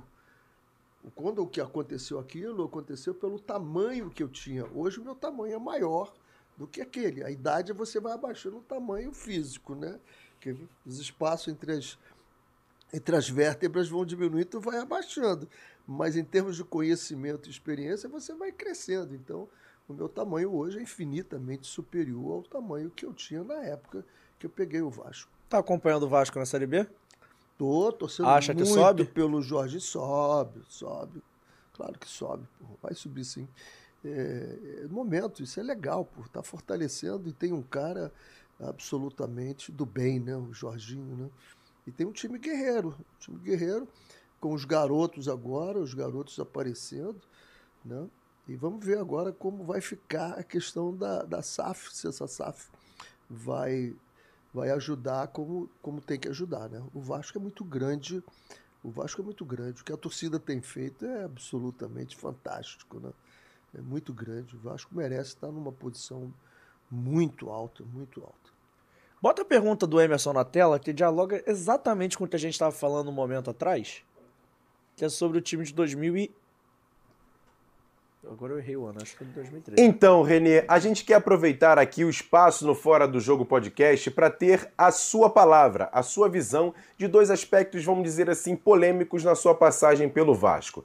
Para muita gente, naquele ano de 2013, o Vasco caiu por não ter um goleiro mais experiente, um goleiro que se firmasse como titular do Vasco. Teve Michel Alves, o Diogo Silva, o próprio Alessandro. E eu queria te perguntar, como é que foi essa situação da questão do goleiro na hora sua chegada ao Vasco? Como é que você chegou a receber algum tipo de contato para um goleiro mais experiente? Teve alguma indicação? Queria a sua palavra sobre essa situação. E também sobre Felipe, até porque até ele mesmo já disse em entrevista que não ficou no Vasco naquela ocasião por sua escolha. Você mesmo seria o responsável pela saída dele do Vasco. Como é que foi também essa situação? Por isso eu quero abrir aqui o Fora do Jogo podcast para ter o seu posicionamento. Renê?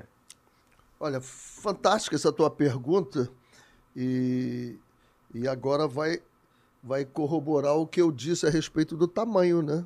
O tamanho que eu tinha, o tamanho que eu tenho. Vamos pelo goleiro. O goleiro, o, o Felipe Alves, tinha feito um campeonato. Michel. Pelo, Michel Alves.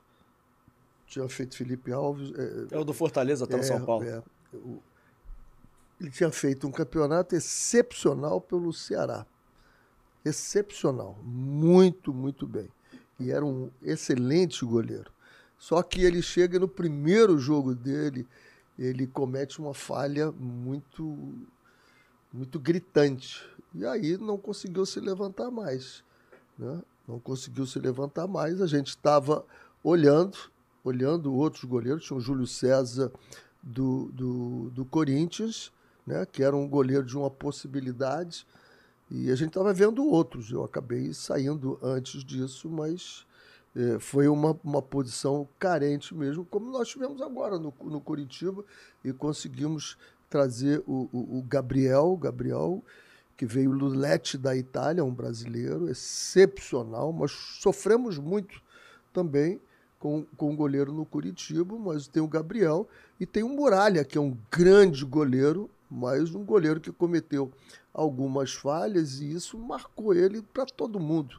É um profissional excepcional, maravilhoso. A questão do Felipe, eu fui ao Rio Grande do Sul tentar contratar um determinado jogador argentino e aí saiu aqui uma uma entrevista e ligaram para mim e disseram, tem uma entrevista aqui do, do, do Felipe e e ele falou um monte de coisas. Esquece isso, rapaz. Eu sento com o Felipe em cinco minutos, a gente resolve isso. Não precisamos de diretor, para que diretor? Cinco minutos eu sento com ele e resolvo isso. Mas depois eu fui ter acesso à entrevista. E a entrevista era uma entrevista muito pesada, muito pesada. E aí eu fui pesquisar isso junto a toda a comissão técnica do Vasco, pessoal de interno, e comecei a saber de algumas histórias, algumas histórias que eh, não cabe, não cabe a gente estar tá colocando aqui, até porque já já passou e essas histórias eh, realmente tínhamos que dar um, um final naquilo, dar um final naquilo. E aí eu reuni com o Roberto, reuni com a direção também, todos ficaram sabendo de tudo, tudo, e eu coloquei a minha posição.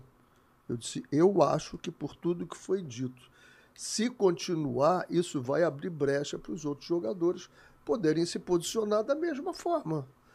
Então, a minha posição é essa. E a posição da maioria que estava lá, da, da, da direção, era pela saída também. É, e ele diz que a decisão foi minha, e foi. E foi minha, sim, porque os outros acompanharam a minha opinião. Porque se eu tivesse dito, olha, vamos deixar tudo como está, está tudo bem, é, mas para mim não estava tudo bem. Pelo, não só pela entrevista, mas por tudo que eu soube que estava acontecendo e ele sabe das coisas que estavam acontecendo. Todo mundo, alguns sabiam lá, e eu disse: olha, se a gente quer organizar melhor, eh, e, algumas coisas aconteceram naquele momento em que o Vasco podia ter se classificado para Libertadores e as coisas começaram a, a, acontecer ali e aí o Vasco teve uma queda absurda, né? O Vasco disputa lá com o Corinthians, depois tem aquela queda absurda ali com o Marcelo de Oliveira, algumas coisas. Então, por tudo que eu soube. Tenho nada contra ele, até porque eu nunca sentei com o Felipe para conversar com ele. E aí é que eu falo do tamanho. Aí é que eu falo do tamanho. Uh, o, o, grande problema ali é que eu tenho o hábito de reunir com as torcidas. Eu acho que a torcida. Não existe clube de futebol sem torcida. Então eu me reuni com a torcida do Vasco e ali eu, eu falei. Alguém perguntou sobre o Felipe e eu falei: olha, não vai dar. Não vai dar. Em cinco minutos, é óbvio que alguém já no telefone mandou essa mensagem, o negócio explodiu como uma bomba. A gente já tinha conversado sobre isso, mas foi, ele tem razão. Se ele não ficou, foi a, a, minha decisão por uma série de coisas que tinham acontecido. Hoje, maior, como você gosta de dizer, você teria tomado outra atitude? Você teria tentado apaziguar ou você teria ido para o enfrentamento? Eu teria sentado primeiro com ele. Teria sentado primeiro com ele. Sentaria com ele, diria todas as verdades que eu sabia de todas as coisas que tinham acontecido e colocado para ele. Se for isso, tchau, como fiz em alguns lugares, digo, olha, é isso, isso, isso, isso. Você topa fazer diferente, vamos negociar aqui ou vamos encerrar o relacionamento aqui. Então, poderia ter sido feito diferente. E você acha aí, no puro campo do achismo, era um Vasco em transição, era um Vasco que saiu de um time que, aí vamos de meio do ano para frente, do meio de 2012 para 2013. Perdeu o Diego Souza, perdeu o Dedé, perdeu o Juninho Pernambucano. O Felipe foi se tornando quase como o único jogador ali grande num vestiário que tinha que estava acostumado a ter muitos jogadores grandes de duas temporadas atrás. Você acha que ele quis ou tentar jogar para a galera, ou tentar se portar como o líder tentar dar uma cobrada indireta? O que, que você. Como é que você enxergou esse ato dele, dessa não, entrevista? Nós, não sei, não sei. É exatamente. É, a, o problema é exatamente porque ele era o cara que todos tinham que seguir. Exatamente por isso. Se tivesse todos os outros, talvez eu até pensasse diferente. Mas como ele era o cara que todos tinham que seguir, é, eu achei que seria muito arriscado os outros acharem que, olha, isso vai ser exatamente desse jeito e não, não, não poderia ser daquele jeito. Nunca foi, comigo nunca foi, entendeu? Correndo os riscos. Eu, para a Copa do Mundo, eu mandei o melhor jogador da Jamaica. Nos últimos seis jogos, eu cortei ele da seleção meio parecido Filipão e Romário, que aconteceu, eu corri o risco. Se eu não classifico, eu tinha que ter voltado a nado para o Brasil, né? Ia para Cuba, de Cuba pegava a nado, pegava um avião e vinha embora. Né? Você tem que correr riscos. Em outros lugares eu corri muitos riscos. Esse Mansur Mufitar, que eu falei para você, que era o melhor jogador no mundo árabe, né? Ele foi ganhou vários prêmios da Ásia. Eu tive que tomar uma decisão porque no coletivo não estava encaixando. Então, tirei ele e, e, e, quase fui mandado embora. Se não bato o campeão lá, teria sido mandado embora. Então, são riscos que você é, tem que correr. Alguns dão certo, outras não dão certo. E aí você pensa, né? E aí? Faria igual, faria diferente, o meu tamanho, mas não me arrependo. Se você disser assim, você se arrepende disso? Não, era o tamanho que eu tinha, eu fiz aquilo. Faria hoje? Talvez não. Talvez sim. Talvez sim. Falando rapidinho de Fluminense, que eu acho uma passagem legal, porque eu perguntei sobre a sua parcela de responsabilidade na seleção feminina, e eu acho que essa pergunta se aplica ao Fluminense. Então você chega em 2008, dá uma grande arrancada, livra a equipe do rebaixamento. E era um Fluminense talvez tivesse caído aquele ano, poderia ter feito tudo diferente para os anos subsequentes. Você acha que você foi quem pavimentou o caminho para um, dois, três anos depois um Fluminense multicampeão, um Fluminense batia a final toda hora? Você chega em 2008 no Flu. 2008. O Fluminense em 2010 e 2012 é campeão brasileiro. Em 2009 tem outra arrancada para fugir do rebaixamento. É. Em do, 2008 é? ele joga a, a final, final, da Libertadores. perde, faz três gols o Thiago Neves e perde o pênalti. É uma coisa assim futebol é e fantástico. e como é que você Eu tava mexeu? no estádio. Eu tava no estádio. Tava no estádio? Eu vim história? da Jamaica para assistir esse jogo. Eu vim da Jamaica e ia pra... E por que você quis assistir esse jogo? E... Que era a primeira final, pá... Queria ver o jogo? É Libertadores, né? E eu disse, ah, eu tava com tempo na Jamaica, passagem para mim lá não custava nada, eu tinha patrocínio, digo, ah, vou ver o jogo, pô. E vim ver o jogo e vi o Fluminense. E, e, foi aquela época que o Renato disse, vamos ganhar a Libertadores, vamos passear no campeonato depois. E acabou não dando tempo. Sai o Renato, entra o Cuca. O Cuca pegou esse time e aí também não conseguiu fazer com que o time andasse. Faltavam 10 jogos e como alguns diretores já davam o time na segunda divisão, eles me contrataram. é absolutamente verdade isso. Como assim? Tanto que eu sentei, que foi, foi o Branco que me convidou, e eu, com alguns diretores sentados, eles disseram: olha, não tem mais jeito esse time, o time vai cair mesmo, a gente já tem que começar a preparar para a segunda divisão e tal, e a gente está contratando você, vamos ver o que, que acontece. Vamos ver o que acontece. Eu digo, olha, ainda bem que eu penso diferente de vocês, que eu vi esse time. O time do Fluminense era fantástico, cara. Aquele time era para bater campeão naquele ano da Libertadores e bater campeão brasileiro. Qual foi a minha vantagem, a minha contribuição nisso tudo? Não atrapalhar o time. Eu não atrapalhei o time. E às vezes você acaba atrapalhando o time, né? O time era muito bom, muito bom. Agora, teve uma coisa que eu fiz e isso foi o, o, a chave. Sempre tem uma chave, né? Tem um, um, um startzinho que você dá. Eu peguei todas as escalações, time ganhando, per, empatando ou perdendo. E toda vez que o time estava perdendo, nem sempre, pouquíssimas vezes estava o Fabinho, o soldado, né? Quando ele estava empatando, quase sempre estava ele ganhando, quase sempre estava o Fabinho. Eu digo, o Fabinho é meu titular, porra. E todo mundo detonando o Fabinho, dizendo que tudo é sempre assim, sempre bate ali em cima, na época, cabeça de área, e agora o volante, sempre bate culpado dele. Chamei, vem cá, soldado, você é meu homem aqui, porra. Você vai jogar aqui. Você é meu soldado. Você é meu soldado. e aí começamos a fazer uma trajetória. O primeiro jogo ia ser contra o Atlético Paranaense, no frio. Levei o time para Itu. Fiquei uma semana lá. Fiquei uma semana. Semana, jogamos. O, Washington fez três gols. Outra coisa boa é que o Washington estava desesperado, que não fazia gol há muito tempo, queria treinar, treinar. Eu digo, calma, calma, vamos diminuir o teu treinamento pós-treinamento coletivo, não quero você se gastando como você quer se gastar. Calma, as coisas vão chegar. Ele acabou sendo o, o, o, o, o, titu, o artilheiro do campeonato. Ele, Kerris e mais um que eu não me lembro quem foi. Aí tinha mais uma semana para jogar contra o Vitória da Bahia. E aí, vocês que gostam de história, né?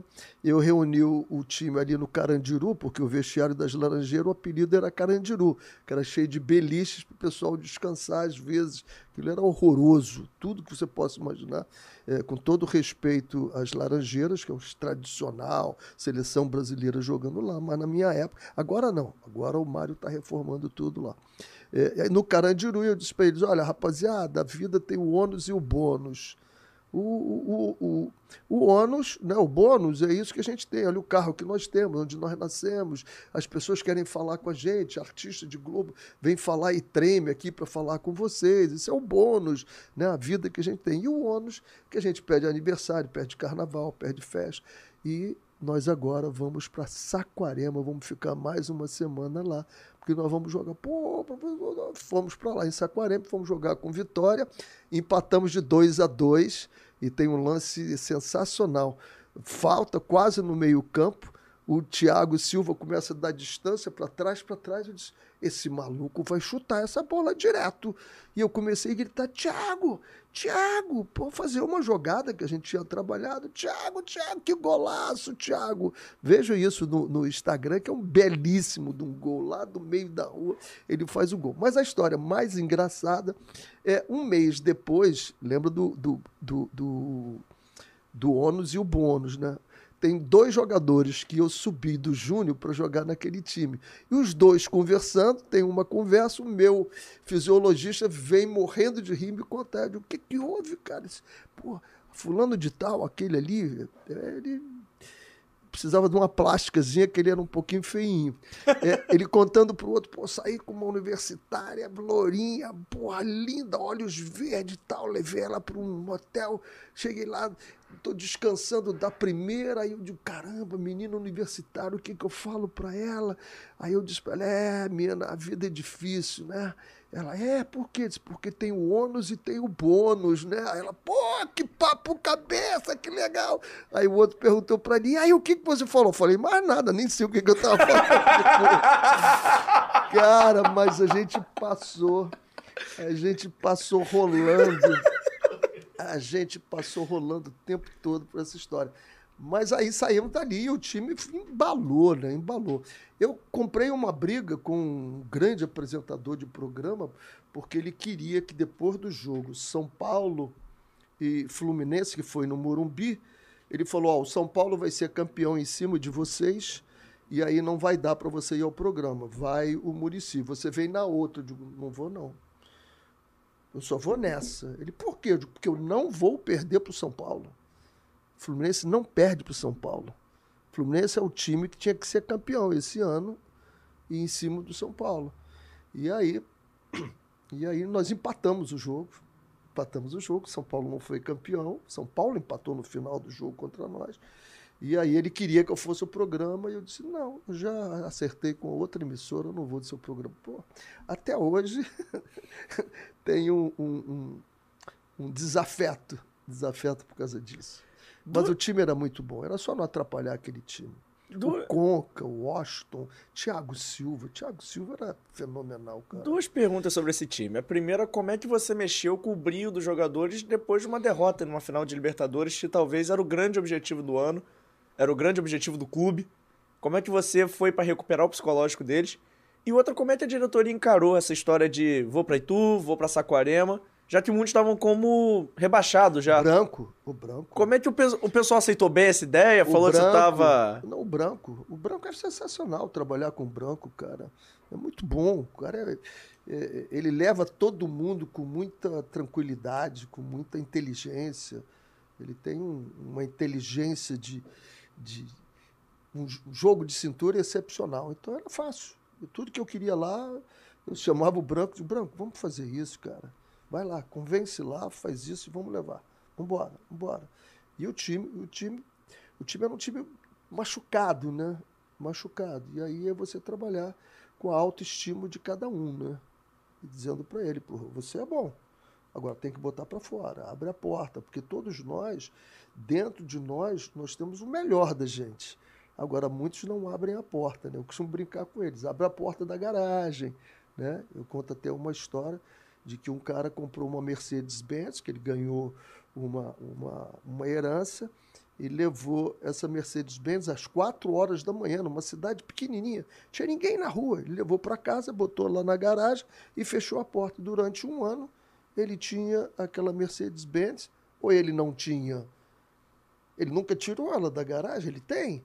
Aí alguns dizem, tem, não tem? Ele disse, não, ele tem, mas quem é que sabe? Só ele. Porque a hora que ele abrir a porta da garagem, todo mundo vai ver que ele tem uma Mercedes. Então, jogador de futebol é isso. Tu tem um potencial. Jogador de futebol, o cantor, o apresentador, o narrador, o entrevistador, todos nós temos uma Mercedes-Benz lá dentro da gente. Agora é preciso que você abra. Imagina se você não abrir a porta da tua garagem quando você sentar aí. Os que estão ali, né? estamos no fora do jogo, mas tem o fora de campo ali. O pessoal fora de campo, se ele não abrir a porta da garagem, de repente vai fazer como ter um aniversário. Tu não vai ter microfone, pô. Vai estar tá desligado o teu microfone. Então, é o que eu falei para eles. Cada um de vocês era um belíssimo time, né? E um time muito legal, cara. Muito legal. Ah, e tem uma outra história, já que você gosta de ouvir histórias. Quem o, não gosta? Nós fomos jogar contra o, o Figueirense no dia, no dia 31 de outubro. 31 de outubro. É, outubro é 31. Outubro é 31. E, e aí o Tiago Silva veio para mim e disse assim, professor, você sabia que o... Meu Deus do céu. O meu cabelo, assim, da, do meio campo, meu meio campo... É, como é que eu esqueço o nome dele agora, cara? É, eu vou lembrar o nome dele já já. Estou é... pesquisando aqui já. Ele sempre faz gol em novembro? Eu digo, é mesmo? Aí quando eu comecei a preleção, eu perguntei ao nosso assessor de imprensa, eu disse assim, que dia é hoje? Aí ele falou, dia 31 de outubro. Eu disse, você está equivocado. Hoje é dia 1 de novembro. Aí ele, não, é 30. Eu digo, hoje é 1 de novembro, rapaz, não me contraria. Aí ele falou, ficou assim, não falou nada. Eu digo, hoje é 1 de novembro, viu? E falei para ele o meu como é que pode? Eu esqueci. Era o Aroca? Aroca. Eu digo, Aroca, hoje é 1 de novembro, Aroca. Aí ele ficou me olhando, nós ganhamos de 1 a 0 Sabe quem fez o gol? O Aroca. Aroca. no dia 1 de novembro.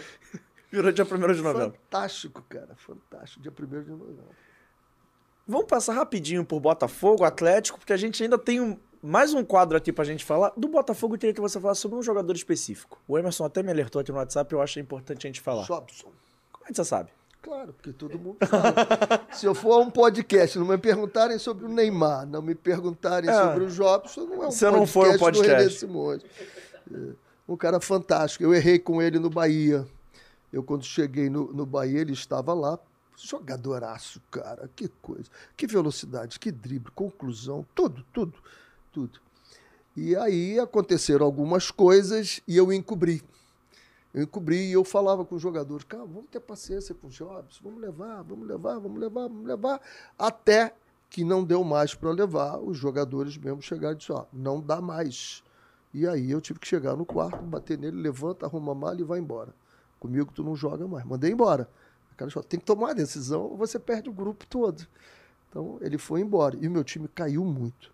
No Botafogo, quando eu cheguei, nós fomos jogar um, um jogo em volta redonda, não me lembro contra quem. E aí o médico veio para mim antes de nós sairmos e disse assim: Olha, o Jobson disse que está com a dor na, na, perna que não está dando para jogar. Eu disse, tá bom, deixa ele aí então. Mas ele não reclamou, doutor, no treinamento, estranho, né? Fui embora, não me toquei, fui embora. 15 dias depois, a gente ia jogar contra o Rezende no Newton Santos. Aí o doutor disse: Olha, o Jobson disse que não vai dar para jogar, não. Eu disse: Vai dar para jogar sim, doutor. Ele vai para concentração, vai tratar e vai jogar. Aí o doutor voltou e disse: Olha, ele parece um siri na lata, está se batendo lá, diz que não vai. Eu digo: Pode dizer que vai e vai jogar. Ele foi e jogou. Fez dois gols contra o Rezende e deu o passe para o outro. Faltando cinco minutos, eu tirei ele. Botei ele sentado no meu Ouviu os aplausos da galera. Para ouvir os aplausos da galera e eu queria assisti-lo. Porque ele estava siri na lata mesmo, porra. Porque estava esperando o resultado de quem ia fazer o exame antidoping. Não caiu ele, ele relaxou, ficou, curtiu tudo. No dia seguinte eu chamei e disse, senta aqui, vamos conversar. Tá vendo como é que eu sou teu amigo agora? No Bahia eu não fui teu amigo. No Bahia eu encobri as coisas para você. Aqui não. Aqui vai ser assim, sou teu amigo, amigo faz isso, cara. Bota no fogo. Se você cai no antidoping, acabava a tua carreira. Aí ele parou e disse: Você quer ajuda? Vamos, quer ajuda? Deixa eu te ajudar. Ele, Quero. Aí eu chamei o Paulo Serrano, que era o nosso mental coach, né? Senta aqui, fala pra gente o que, qual é a história. Aí ele contou a história toda dele, o Paulo começou a ajudar. Cara, ele que ele mudou, cara, a transformação dele, os amigos ele começou a mudar, o Paulo colado nele.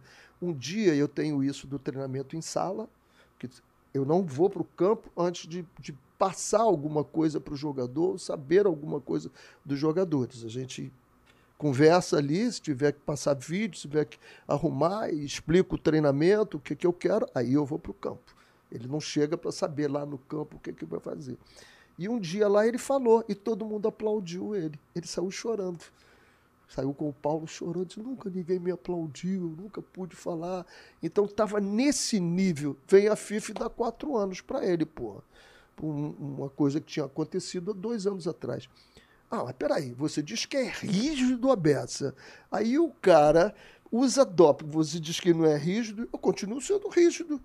Vem cá, meu filho, você foi pego exame de doping. A partir de hoje, a cada dois meses, você vai pagar o seu exame de doping. A cada três meses, você vai dar uma palestra. A cada quatro meses, você vai fazer não sei o quê. Você vai dar várias missões para corrigir o cara. Agora, acabar com o cara, acabaram com ele. No melhor momento dele e no melhor momento do Botafogo. Era exatamente nos dois jogos que nós tínhamos antes do Vasco. Você acha que você não você, mas assim, você acha que o futebol acabou perdendo o Jobson aí? Foi, perdeu, foi, perdeu. Na, foi essa virada de perdeu chave? Perdeu aí, e eu falei na, na, na época, de, porra, é um absurdo que se faça isso. Se você é um advogado, eles não vão proibir você de entrar no tribunal porque você usou drogas lá, pô. Eles não vão proibir você de fazer uma novela, né? Eles não vão proibir você de fazer um programa de rádio. Agora, provavelmente a empresa vai colocar você para fazer um tratamento, fazer alguma coisa. O jogador de futebol dá quatro anos para ele. Um absurdo. E com o Jobson ainda tem outro agravante, né, Renê? Acho que você pode falar melhor que qualquer um. O dele não era para desempenho. Não, e, e era uma coisa dele, era um problema o dele, dele. O dele era o seguinte: ele bebia dois, três copos de cerveja. Ele contou pra gente: eu bebia dois, três copos de cerveja, me dá um vazio por dentro. Eu me sinto oco, eu não tenho nada por dentro. Aí eu precisava de mais alguma coisa. O cara que precisava de ajuda. Ele não precisava de, de ser punido assim, ele precisava de ajuda. Você tentou ajudar Entendeu? ele depois ajuda, da, no, da punição? Ele, ele, nós tentamos ajudar, mas ele não podia nem treinar. No clube ele podia, cara. Nem no clube ele podia treinar. O negócio é tão absurdo que nem no clube. Então eu tenho uma doença, te dou Digo para você, ó, se afaste daqui, mas não pode vir no hospital. Deixa ele ficar no convívio social dele, pô. Deixa ele ficar ali no clube, vai treinar, vai fazer as coisas. Vamos ver, teve um bom comportamento, não teve nada disso, ao invés de ser quatro, quatro anos, passa para um ano e meio, passa para um ano. Então, vê para medir o cara, mas ele, pronto, condenado à morte. Ele foi o que aconteceu. É a maior decepção da sua carreira, e decepção que eu digo não é esportiva, mas a decepção de ter perdido essa luta, porque você tinha um atleta ali que estava se recuperando, que você estava fazendo um trabalho legal e acabou sendo interrompido por forças além da sua vontade. Você tem essa decepção com você de, caraca, poxa, a história podia ser diferente, não porque você errou, porque você acertou, mas porque a situação exigiu isso, a é, punição. Essa, essa não dependia de Sim, mim. Sim, então, mas assim. É, eu, o Marcelo Henrique, que jogou no Fluminense, eh, não sei se você. Você não deve não conhecer, de 87. Você nasceu quando? 99. 99. Então, não conhece. Então, esse me dói mais, porque aquele dependia de mim e eu simplesmente não, não cuidei. Era a seleção brasileira, jogador do Fluminense, excepcional jogador. Eu tinha o Bismarck, eu tinha o Leonardo, eu tinha o Moacir, eu tinha o Tony Anderson, eu tinha jogadores fantástico. Anderson Sony. É, o Carlos Germano jogava nesse time, o Rogério jogava nesse time. E ele era o melhor jogador do time. Melhor jogador do time. Mas era um cara que eu estava vendo que ia desviar. Desviar. E eu tinha que ter participado um pouco mais para tentar.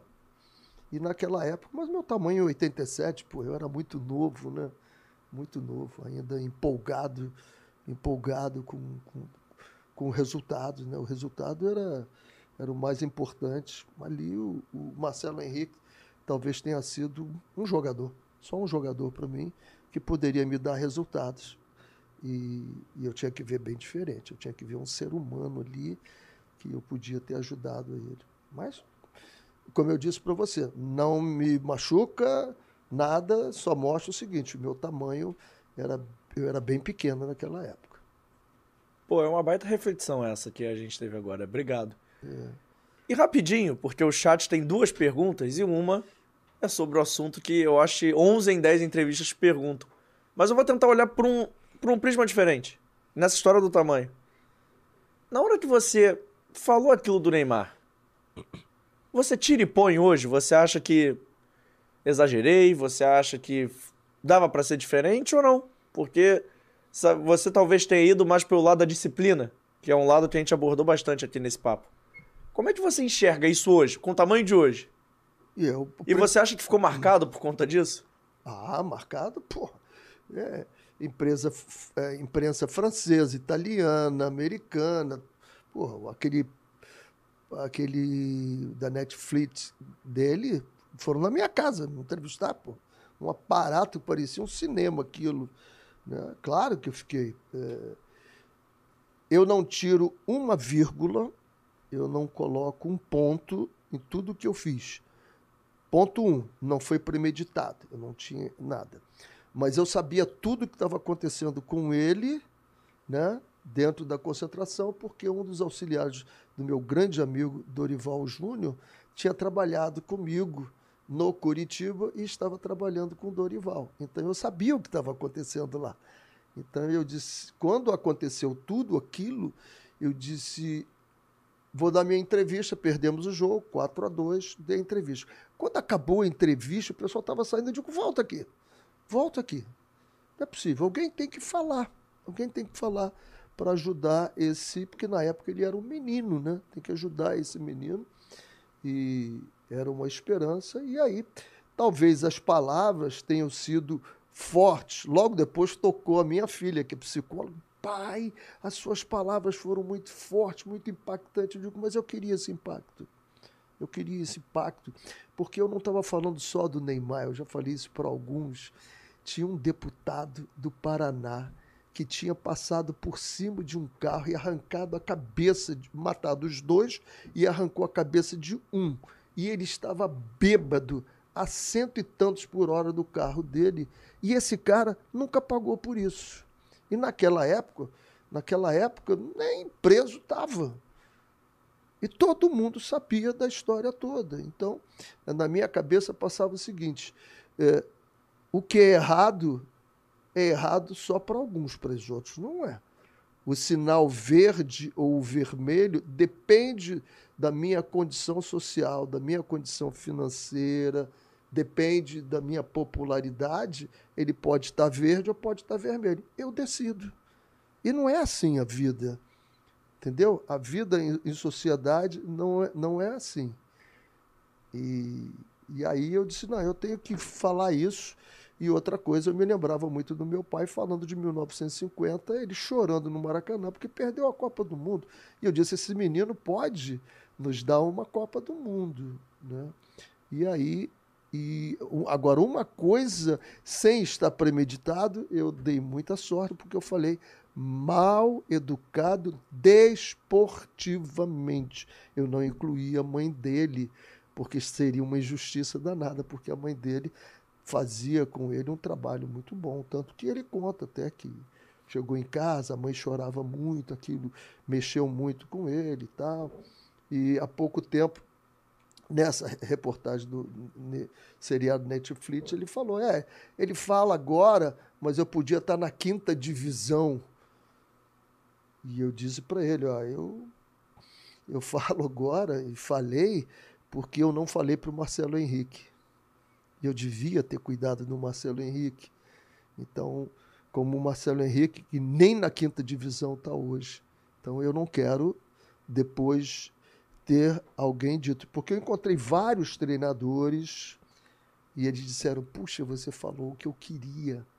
Porque teve o jogo contra o Corinthians, antes do, do, do, do jogo do Atlético. Jogo do Corinthians, ele deu um balãozinho depois de apitar no Chicão. O Chicão queria bater nele.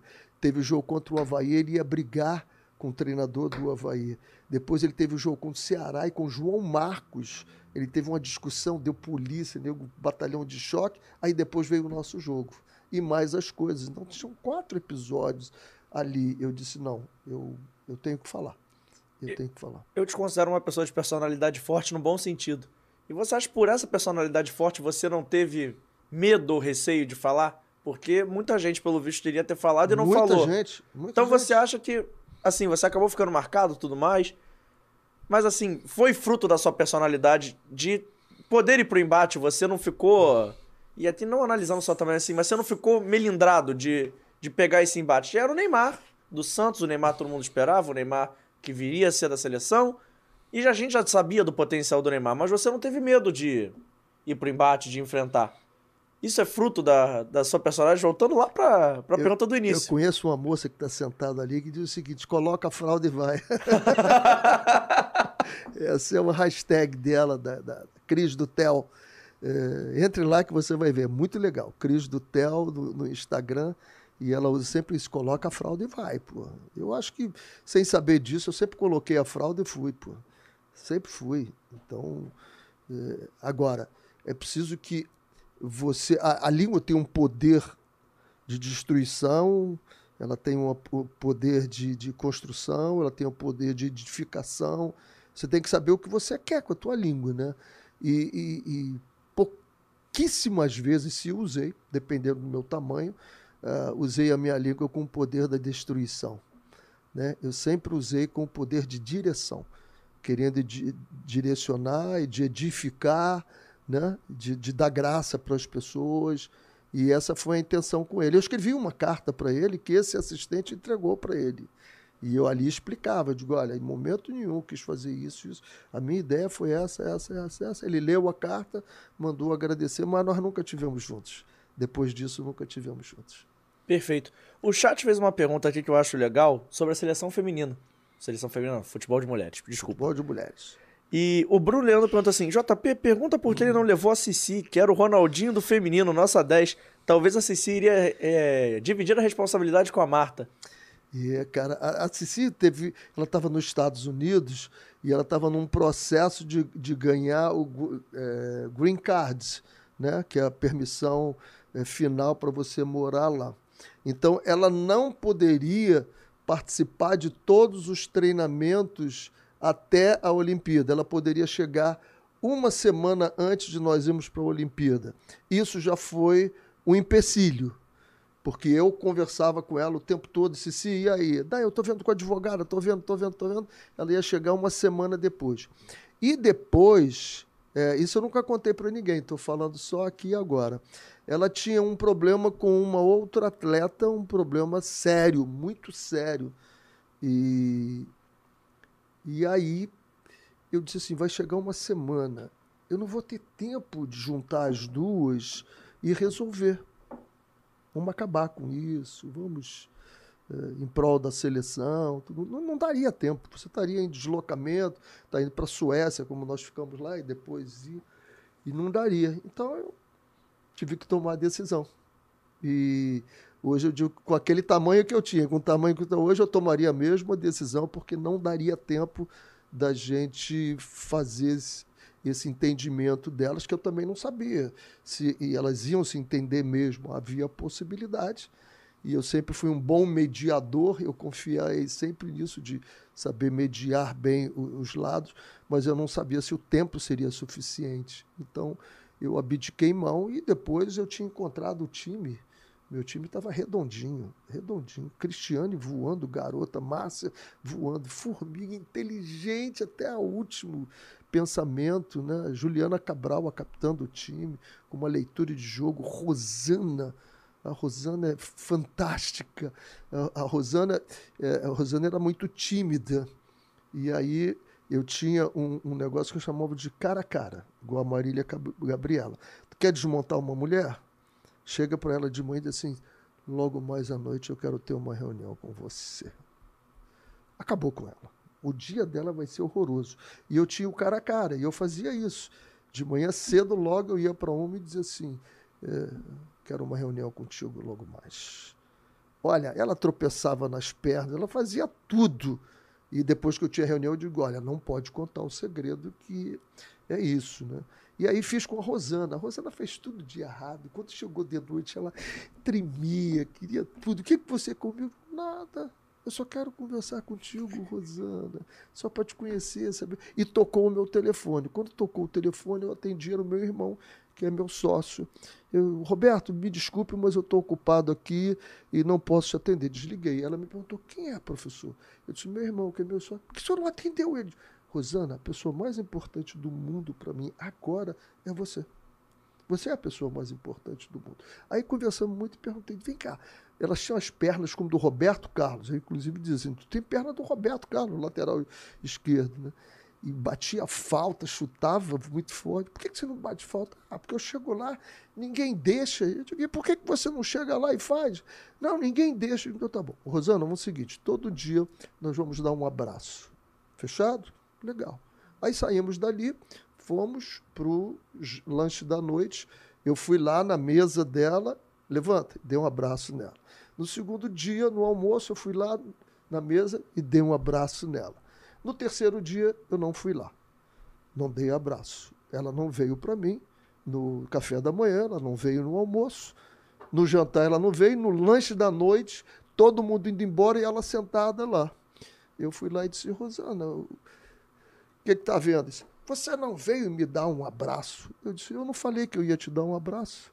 Eu disse que nós íamos dar um abraço, não foi isso? Se você está querendo um abraço, por que, que você não veio me dar esse abraço? Ela disse: Eu não tinha entendido isso. A hora que você quiser bater a falta, vai lá e bate a falta, pô. Ela passou a bater as faltas, cara. Deu certo? Deu, passou a bater as faltas, batia, batia demais. Ela agora é treinadora. Estava no Bragantino, o último clube, trabalhou no Atlético Paranaense e agora no Bragantino. Mas sensacional, cara, porque ela identificou, disse, pô, eu tenho que tomar a decisão. E ela passou a tomar mais decisão. E era uma jogador, foi titular na, na Olimpíada toda. Chutava e chutava muito, cara. Seguinte, bota na tela o nosso dentro fora aí, por favor, produção. Meu efeito sonoro também. Pô, Thiago, meu efeito sonoro favorito. Fora do jogo! Obrigado. Gol, gol, gol, eu gosto dele. Deixa eu só abrir a pauta aqui, por favor, um momento. Já. Já achei. Bota a primeira, por favor. A regra é fácil, você escolhe um. E qual foi o país mais diferente para trabalhar? Irã ou Trindade Tobago? Foi Irã, porque Trinidad Tobago já tinha trabalhado na Jamaica e a, a diferença é pouca. Agora o Irã, o Irã tem o povo mais vaidoso em termos de rosto que eu já vi. O que você tem de operação, ninguém deixa o nariz ficar igual ao meu aqui. Eles têm, é, por tradição, nariz assim meio igual ao meu, né? Mas o tempo todo você vê na capital, né, com faixa aqui, cirurgia plástica no nariz. Os homens, pô, no vestiário, uma vaidade, cara, impressionante. Agora, uma técnica exuberante, exuberante, exuberante. Foi mais difícil por causa da língua. Eu tive, comecei a aprender fase, mas acabei não, não concluindo lá o fase, não. Boa, próxima, por favor. E no coração do René Simões, o que é mais especial? A seleção da Jamaica ou Curitiba? Que loucura, cara. que loucura isso. É, isso aqui passou a ser sinônimo de vida, né? De vida mesmo, porque minha família toda foi para lá. Foram seis anos, estudaram lá, saíram de lá para ir para a universidade nos Estados Unidos. É... Agora, o Curitiba é um clube que eu me apaixonei, torço até hoje, pô. Tem jogo do Curitiba, pode ter certeza que eu tô coladinho lá vendo. Agora estava trabalhando lá, saí e só depois que mantiver eu vou contar por que, que eu saí. Mas vai, você volta aqui no Fora do Jogo e conta assim eu então, conto, tá fechado? Eu conto. É, é a briga boa, pô. Deixa, deixa os dois quietinhos aí no coração. Então pô. tá bom. Então, ó, o Curitiba fez 45 pontos no Campeonato Brasileiro, você vem aqui. Venho aqui, tá combinado. Tá fechado? Tá fechado. Então tá bom. Bom que eu nem perguntei pro Curitiba. A próxima, por favor.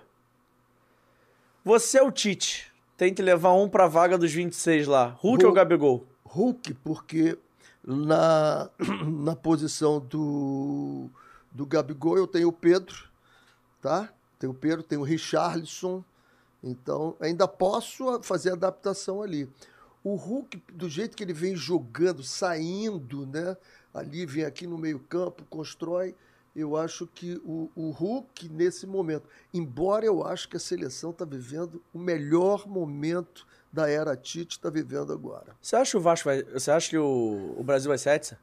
Se, se jogar com a determinação que jogou contra Gana e Tunísia, né? ah, mas são dois times fracos. É, depois que ganha é sempre fraco. Sempre fraco. Não é não, é a determinação. Essa perde ganha bola, como estão fazendo, fechando as linhas diagonais, pressionando, bola rápida, virada, se juntando, mobilidade constante, né? a zaga encostando, diminuindo o espaço. Tá muito legal. Eu tenho, gostei muito desses dois últimos jogos. Você falou de zaga, vou ter que perguntar. Thiago Silva, longevidade. Quando você é treinou ele em 2008, você imaginou que aos 38 não. ele ainda ser um dos melhores, se não o melhor zagueiro não. do mundo? 38 é difícil você imaginar para um zagueiro, né? E com a velocidade que tem, o passe que tem. Qual é a vantagem dos dois? Marquinhos e eles quebram linhas como ninguém. O que é quebrar linha? O passe deles sai matando a linha de marcação deles e às vezes a segunda linha do meio-campo, já encontrando o Neymar na frente ou outro dois excepcionais jogadores. O Thiago e o Thiago como pessoa é fantástico. O que eu acho mais legal disso quebrar a linha é que de vez em quando eles conseguem encontrar o espaço entre a linha de quadro da defesa Isso. e a linha dos volantes. Né? Eles acham esse Pronto. espaço certinho. É, quando você acha nas costas do volante, amigo, pode ter certeza que ele botou em problema a zaga adversária. Muito Pelo legal. menos no gol a bola vai, né? A bola vai. A próxima, por favor. O que você acha aí é questão de trabalho só, tá? Uhum. Não, não levando pro coração. O Atlético Goianiense uhum. ou o Curitiba? Você foi muito bem nos dois. É, o, o, o, o, todos os dois eu peguei em situações muito difíceis na segunda divisão, né? Sim. O Curitiba mais difícil. Não, esse foi na primeira divisão. O Curitiba mais difícil porque já era o segundo ano na segunda divisão. E aquele ano, se ele não ganha o título e sobe, acabava o Curitiba ali, ali né? E, e foi legal que nós, eu identifiquei isso e aí comecei a jogar de um jeito que eu normalmente não gosto. Eu gosto muito solto, muito para frente. Eu gosto do futebol brasileiro, né? Futebol jogado com como se fosse o futebol de rua com responsabilidade. E aí nós fomos campeões em 2007 e o São Paulo foi também. E eu fiz um programa com o Murici e aí o, o, o, o cara da Sport TV o Luiz Roberto me perguntou o que que não te agrada, não te agradou esse ano. Eu disse porque tanto Curitiba como São Paulo foram os dois times com a defesa menos vazada e não com um ataque mais positivo. Então você vê que esse ano o Palmeiras tem um ataque mais positivo e a defesa menos vazada. Se ele for campeão, esse é o futebol brasileiro que a gente quer. Tem que fazer gol. Gol é o orgasmo do futebol. Imagine você ter uma relação e não ter orgasmo. Não tem graça, pô. Gastou tempo, nada. Não ter gol no futebol. Se esforçou à toa. Não tem, não tem à toa. Gastou energia e não teve prazer. E o Atlético Goianiense foi muito interessante, que eu peguei logo depois da Copa de 2010, e ele estava com oito pontos, mas faltavam muitos jogos, 22. E eu disse para o presidente e para o Adson, que é o presidente hoje, eu disse para ele, olha, nós vamos sofrer até o jogo contra o Vitória, que é o último jogo. Pô, não dá para fazer por menos? E nós decidimos a nossa classificação contra o Vitória lá. Empatamos de 0 a 0 eles caíram e nós ficamos. Então, mas foi muito legal. E esse clube está crescendo barbaramente. Barbaramente. O que tem hoje em dia lá, o centro de treinamento, o estádio. Eh, parabéns, parabéns para o Adson Batista, que é o presidente. Está começando a se recuperar agora na, na, na segunda, na, na zona de rebaixamento. Uma dúvida só que eu fiquei, é, você estava falando de Série B. O segredo é ser a defesa menos vazada para subir? A Série B você não pode tomar gol, cara. Não toma gol. Porque se tomar gol, eles botam é, 25 jogadores, estacionam um ônibus, pegam três táxis, botam do lado para você entrar. É um horror, cara. Então não toma gol, não, e, e, e a hora que puder você vai lá e, e, mete o seu. Ou então não deixa jogar como está fazendo o Cruzeiro. O Cruzeiro não está deixando ninguém jogar, morde lá em cima. E aí o pessoal diz assim: ah, mas isso aí você só aguenta fazer 15 minutos. Isso é uma estupidez, cara. Como jogar só 15 minutos? Se eu estou jogando em 50 metros, marco ali, perco, per, ah, recupero a bola, estou em 50 metros, dura jogar em 100 metros. Isso é que cansa. Corre muito eu, mais. Eu venho aqui para trás, recupero a bola e vou para lá. Então, dá para fazer isso. O que está fazendo o Cruzeiro, muito bem feito e com 71 pontos agora, né? pode até bater os recordes de pontos da, da Série B. Verdade. E é legal, né? Ver o Cruzeiro subindo depois muito de tanto legal, tempo. Muito legal. E até porque o Ronaldo, né? O Ronaldo, eu sou muito fã do Ronaldo pela superação. O Ronaldo, se não tivesse tido as duas cirurgias, ele era o recordista de tudo na seleção brasileira e, e talvez recordistas no mundo todo, né? Tu vê ele ganhar, que ganhou duas vezes bola de ouro e, e, e com as cirurgias que tinha, é uma coisa de maluco, porra. O cara merece. Boa. A próxima, por favor. Hoje seu telefone toca. Treinador ou executivo? Qual proposta conquista mais? Hoje eu tô mordido um treinador, cara. Sente vontade de voltar ali passagem pra beira agora do campo? é, fiquei meio mordido, mas não descarto, não. Eu gosto. Rapaz, eu acho o, o- o futebol um grande edifício, né? Lá na, na cobertura, com, com sauna, com piscina, tudo, estão jogadores de futebol. Abaixo vem os treinadores e depois abaixo você vai colocando todo mundo. Eu quero estar no, dentro do, do- desse edifício. Eu não quero estar fora, não. Estar fora é, é meio duro. Tanto dentro de- desse edifício tá bom. Mas a mosquinha me mordeu agora, com essa passagem no Curitiba, treinador. Vamos ver. Boa. A próxima, por favor. Luxemburgo ou Parreira? Eu vou com o Parreira pelo título. Agora, a, a visão de, de inovar, de querer fazer as coisas, esse moço aqui. Poucos sabem da história, eu nunca contei essa história publicamente, estou contando hoje. Opa, a gente Né? gosta sim. Eu estava na seleção brasileira em 87, o Nabia Bichedid, que é o dono do, do, do Bragantino e presidente, diz para mim: olha, você vai à Copa do Mundo, isso foi em 89, você vai à Copa do Mundo, quando você voltar, você é o treinador do Bragantino. Eu fiquei pensando, pensando, eu disse: vou não. Aí eu disse para ele: olha, eu tenho um treinador para indicar para você. Encontrei o Vanderlei no Maracanã e eu chamo ele de mascaradinho, ele me chama de baixinho. Aí eu disse assim, mascaradinho, olha aqui, ó, tem um, um clube lá em São Paulo para você. Quer? Pô, claro, pô, tô sem clube aqui. Digo, então tá bom. Pô, baixo, liga para mim, não sei o que. Liguei pro Nabi e indiquei ele. Uma semana depois ele me liga e disse, ó, o cara não me ligou. Aí eu liguei pro Nabi Abchedid. Aí disse, pô, cheguei aqui, ninguém conhece esse cara. Isso foi 89, né? Ninguém conhece esse cara. Eu disse, eu conheço. Eu tô garantindo para você. Leva o cara. Aí, leva o cara, eu tô garantindo. O Nabi me respeitava muito, nós tínhamos um bom relacionamento. Ele levou o Vanderlei. Não demorou dois meses, ele liga para mim. Tô mandando o seu treinador embora. Ele tá mandando o treinador embora? Mas por quê? Ah, porque ele me desrespeitou. Digo, o que, que ele fez? Ah, no intervalo eu entrei no jogo e ele mandou eu calar a boca. Eu disse, ele só fez isso? Eu teria expulsado você do vestiário, porra. O que, que você foi fazer no vestiário? Aí ele, bom, deixa o cara trabalhar, pô. Foi campeão, foi vice-brasileiro, foi tudo e é, o treinador, se não me engano, é que tem mais títulos do Campeonato Brasileiro, cinco, né, Vanderlei. Uma visão para mexer, para fazer as coisas, fantástico. E o cara sempre à frente do tempo dele, né? Embora ele tenha dado uma escorregada agora no, no glossário do futebol brasileiro, ele deu um, o que, que era marcação isso, não sei o quê. Vanderlei, vamos em frente, Vanderlei. Você é bom pra caramba.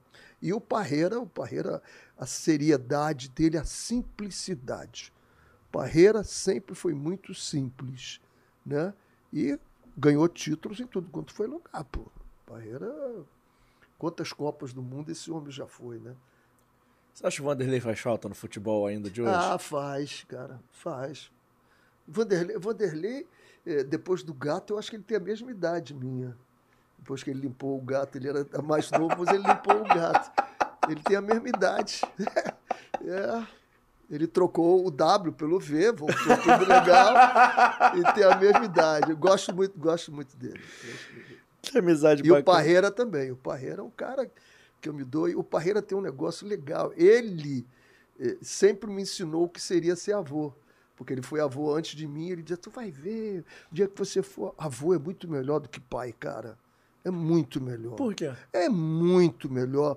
Porque você tem outra cabeça, tem outro tamanho. Mas é tudo, é tudo, é tudo melhor. E outra coisa que ele gosta, ele gosta muito de falar em inglês, o Parreira. E fala muito bem, né?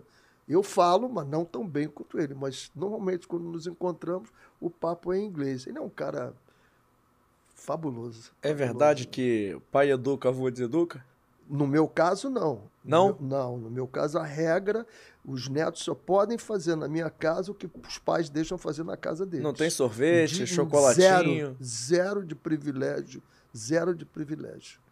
Eu tenho, e, e- e a minha educação, eu eduquei minhas três filhas exatamente como eu fui educado, né? A mãozinha funcionava, né? E minha filha fez psicologia e ela na faculdade lá nos Estados Unidos discutindo, bate, não bate, bate, não bate. Ela levantou e disse: Olha, eu quero dizer uma coisa. Eu sou apaixonada pelo meu pai e apanhei muito. Agora, três coisas. Nunca apanhei acima da linha da cintura. Nunca apanhei sem saber por que, que eu estava apanhando e nunca vi ódio no rosto do meu pai. Sempre vi um. Agora, ela jamais encostou a mão na minha neta. E minha neta, agora tem oito anos, tinha três anos, foi na minha casa, eu disse: senta e vamos.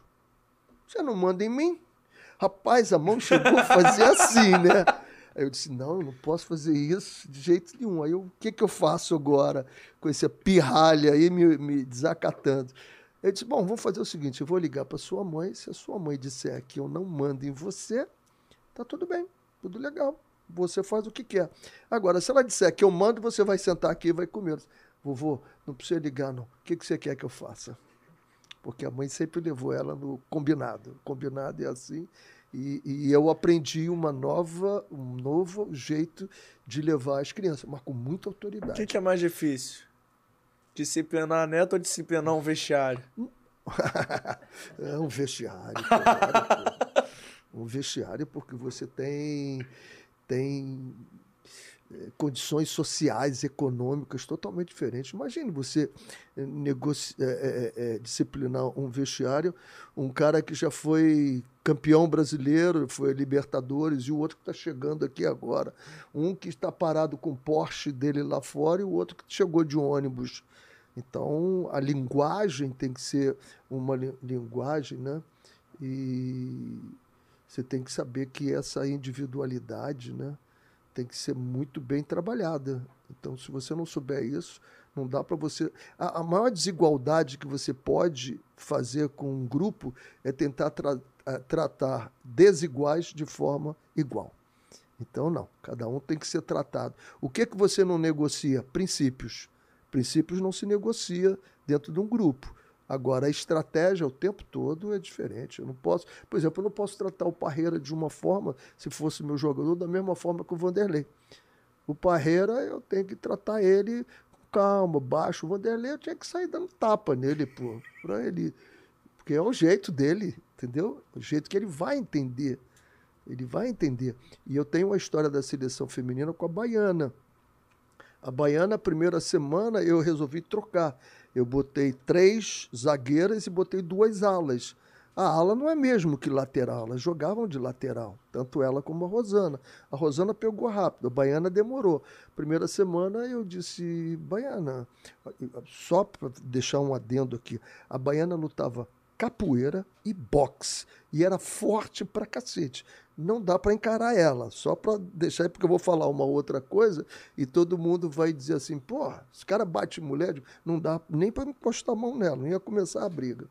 Eu digo, Baiana, querida, olha aqui, ó. Eu já mostrei isso, vamos fazer? Não fez. Segunda semana, eu digo, Baiana, eu já falei contigo, Baiana. Tem que fazer assim, olha, vou te mostrar de novo. Na terceira semana, eu digo, eu acho que eu vou enfiar a mão na tua cara, Baiana. Você tem que fazer. Isso, professor, fala comigo! Nunca mais deixou de fazer.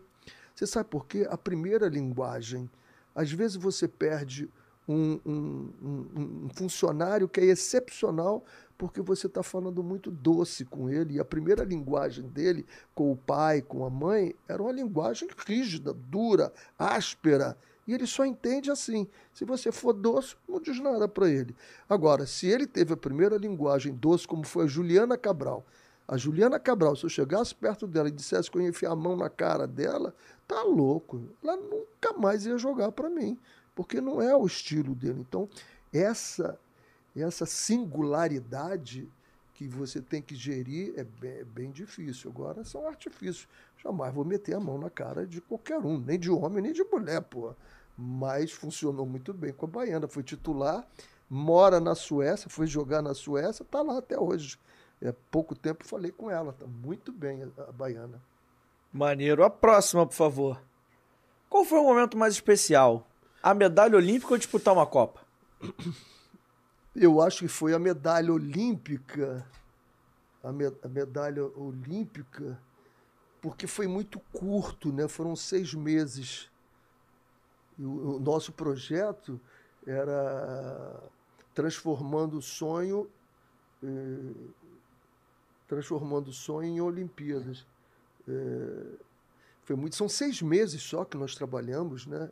E chegar lá e, e foi tudo assim a modificação das meninas e, e, tudo isso. Já a Jamaica foram quatro anos, né? Você foi construindo, construindo, construindo. É emocionante.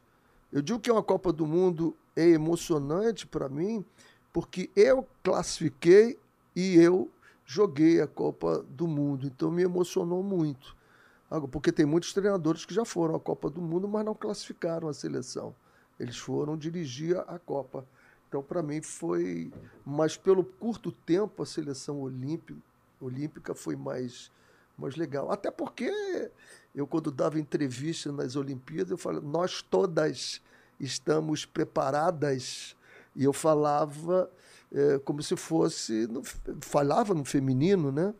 E todo mundo olhava para mim assim, os repórteres. O que, que houve, digo, Elas são 16 jogadoras, mais a fisioterapeuta, 17 e nós somos seis homens, eu tenho que falar feminino, falar em nome delas, não é no meu nome. E aí é, é, elas curtiam muito isso. A próxima, por favor. Gostei dessa história também. É, adversário na final da Copa. Quem você prefere pegar, a França ou a Argentina? Argentina. Por quê? É porque eu acho que a França é um time melhor do que da Argentina. Mesmo com o Messi ali do outro é, lado? Mesmo com o Messi do outro lado. O Messi já não é o Messi, né? O Messi não está com aquela vitalidade que tinha, né? Eu prefiro a Argentina. Perfeito. A próxima, por favor. Marta ou Neymar? Pô, cara. Eu ficaria com a Marta porque eu tive oportunidade de trabalhar com ela. E a Marta o que você vê a Marta, quando ela chora, ela fala, essa é a Marta mesmo. Não tem imagem, não tem nada. O Neymar, eu não trabalhei com ele. Agora, eh, se você me perguntar as qualidades do Neymar, tudo que você quer num craque de futebol, você tem no Neymar, em termos técnicos. Né? Técnicos. Normalmente você contrata um funcionário pelas qualidades técnicas dele e você demite ele por quê? Pelas qualidades psicológicas e emocionais. Então, o Neymar eu contrataria ele em qualquer time e tentaria trabalhar muito. Vê que o jogo passado, jogo passado, ele teve umas rusgas lá, não precisa, pô. Você não vai ver isso no Messi. Você não vai ver isso no Messi. Então ele precisa uh, acalmar isso que a gente vai precisar ali da seleção. A seleção tá. Eu vi o Romário, eu sei que o Bebeto não vai gostar, o Rivaldo não vai gostar, mas eu vi o Romário falando um negócio e eu estou plagiando o, o, o, Romário. Ele disse o seguinte: que em 94 a seleção se convenceu de que tinha que jogar para ele. E ele se convenceu que tinha que ganhar a Copa do Mundo. Em 2002, a seleção se convenceu que tinha que jogar para o Ronaldo. E o Ronaldo se convenceu que precisava ganhar aquela Copa do Mundo. Eu acho que esse ano a seleção tem que se convencer que vai jogar para o Romário para o Neymar. E o Neymar se convencer que tem que ganhar para estar num outro patamar. Né? Os recordes dele, tudo. Se ele não tiver a Copa do Mundo, vai ofuscar. Tendo a Copa do Mundo, aí brilha tudo muito mais. Agora, ele tem que fazer isso. Agora, um detalhe que eu diria para a seleção hoje: esqueça família, esqueça amigos, esqueça tudo. concentre na Copa do Mundo. É um período curto. Por que, que eu tenho que estar com a família toda lá? Por que, que eu tenho que estar com todos os meus amigos? Por quê? Leva, leva só para final, pô. Deixa e leva só para final. Porque isso é um problema seríssimo. É seríssimo. Eu escondi a seleção da Jamaica em Charmont, longe de Paris, porque eu não quis ficar com a seleção em Paris, porque eu sabia que eu não ia conseguir ganhar jogo nenhum se eu tivesse lá, porque é tanto problema que vem, é filho. Digo, olha, não quero ninguém aqui. Quero ninguém aqui, somos só nós. Concentra, fecha e vamos, à luta. E nós fizemos isso na Olimpíada. Olimpíada, elas, elas fizeram um negócio muito legal, sem rodinha nos pés. Porque eu tive com o Zé Roberto Guimarães, e o Zé Roberto é uma pessoa genial, né? E aí ele disse assim, Renê, o problema que eu vi, sempre vi nas Olimpíadas da seleção feminina é que elas não param dentro da concentração. Eles nos quartos estão sempre de um lado, de outro. Aí eu espero, vamos fazer um regulamento da, da e elas colocaram lá, sem rodinha nos pés. Ninguém podia sair dos apartamentos que não fosse todas juntos. E, e tudo era tão, tão rígido que nós estávamos num apartamento que bastava nós atravessarmos uma rua dentro da Vila Olímpica, que não tem trânsito, e nós andaríamos 100 metros e estávamos dentro do refeitório. Nós saímos do alojamento, andávamos 300 metros, passava, atravessávamos na faixa de pedestre e voltávamos 200 metros para o restaurante. O, eu não me lembro quem foi, foi o Marcos Vinícius secretário-geral da, do COB, viu aquilo e disse: Renê, que maluquice. Por que, que atravessou a rua ali e foi para o restaurante? Eu disse: porque enquanto elas estão andando, elas estão descobrindo o seguinte: o que é certo é certo. Um segundo eu chego atrasado, eu tomo um gol. Um segundo eu chego atrasado, eu não faço o gol. Então, enquanto estão fazendo, estão lembrando que tem que fazer o que é certo. Então, nós estamos fazendo o que é certo. Atravessar na faixa de pedestre. Então, são gatilhos que você usa que vai fixando né, informações na cabeça delas. E essa, esse time era brilhante, né? Brilhante esse time. E vamos ver se fixa um gatilho na nossa seleção. E por que, que é bom? Porque a, a seleção campeã do mundo, cara, Pode ter certeza, os treinadores são convidados. Eu, a seleção de 82 brilhou, na, não foi campeão, mas brilhou. Eu saí, eu fui para o Catar. A seleção de 94 foi campeã do mundo. Eu fui para a Jamaica. A seleção de 2002 foi campeã. Eu voltei para o Catar. 82 eu fui para os Emirados Árabes. E 2002 eu fui para o Catar. Então, é, a seleção campeã é muito bom para os treinadores brasileiros. Para terminar, Bob Marley ou Zeca Pagodinho? a história legal do Zeca é que em 1987, 87, isso, eu dirigia a Portuguesa e eu vim de São Paulo, passei no Rio e do Rio o, e para Salvador. Quem é que entra todo de branco e a mulher dele toda de branco também? Zeca Pagodinho. Tinha acabado de casar. Foi uma bagunça no avião, cara. E, e infernal. Um negócio de doido. Zeca Pagodinho. Bob Marley, não o conheci, mas a, a, as histórias dele são muito legais, né? Ele tentou juntar, porque a Jamaica é bipartidária, o partido está igual ao Brasil, é bipartidário. Dois partidos, é, era o, o DLP e o PNP, o Partido Nacional e o Partido do Labour, de Trabalhadores.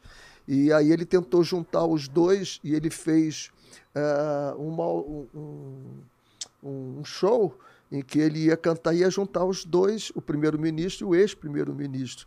Só que atiraram nele antes, no dia antes do show, e ele não deixou de fazer o show.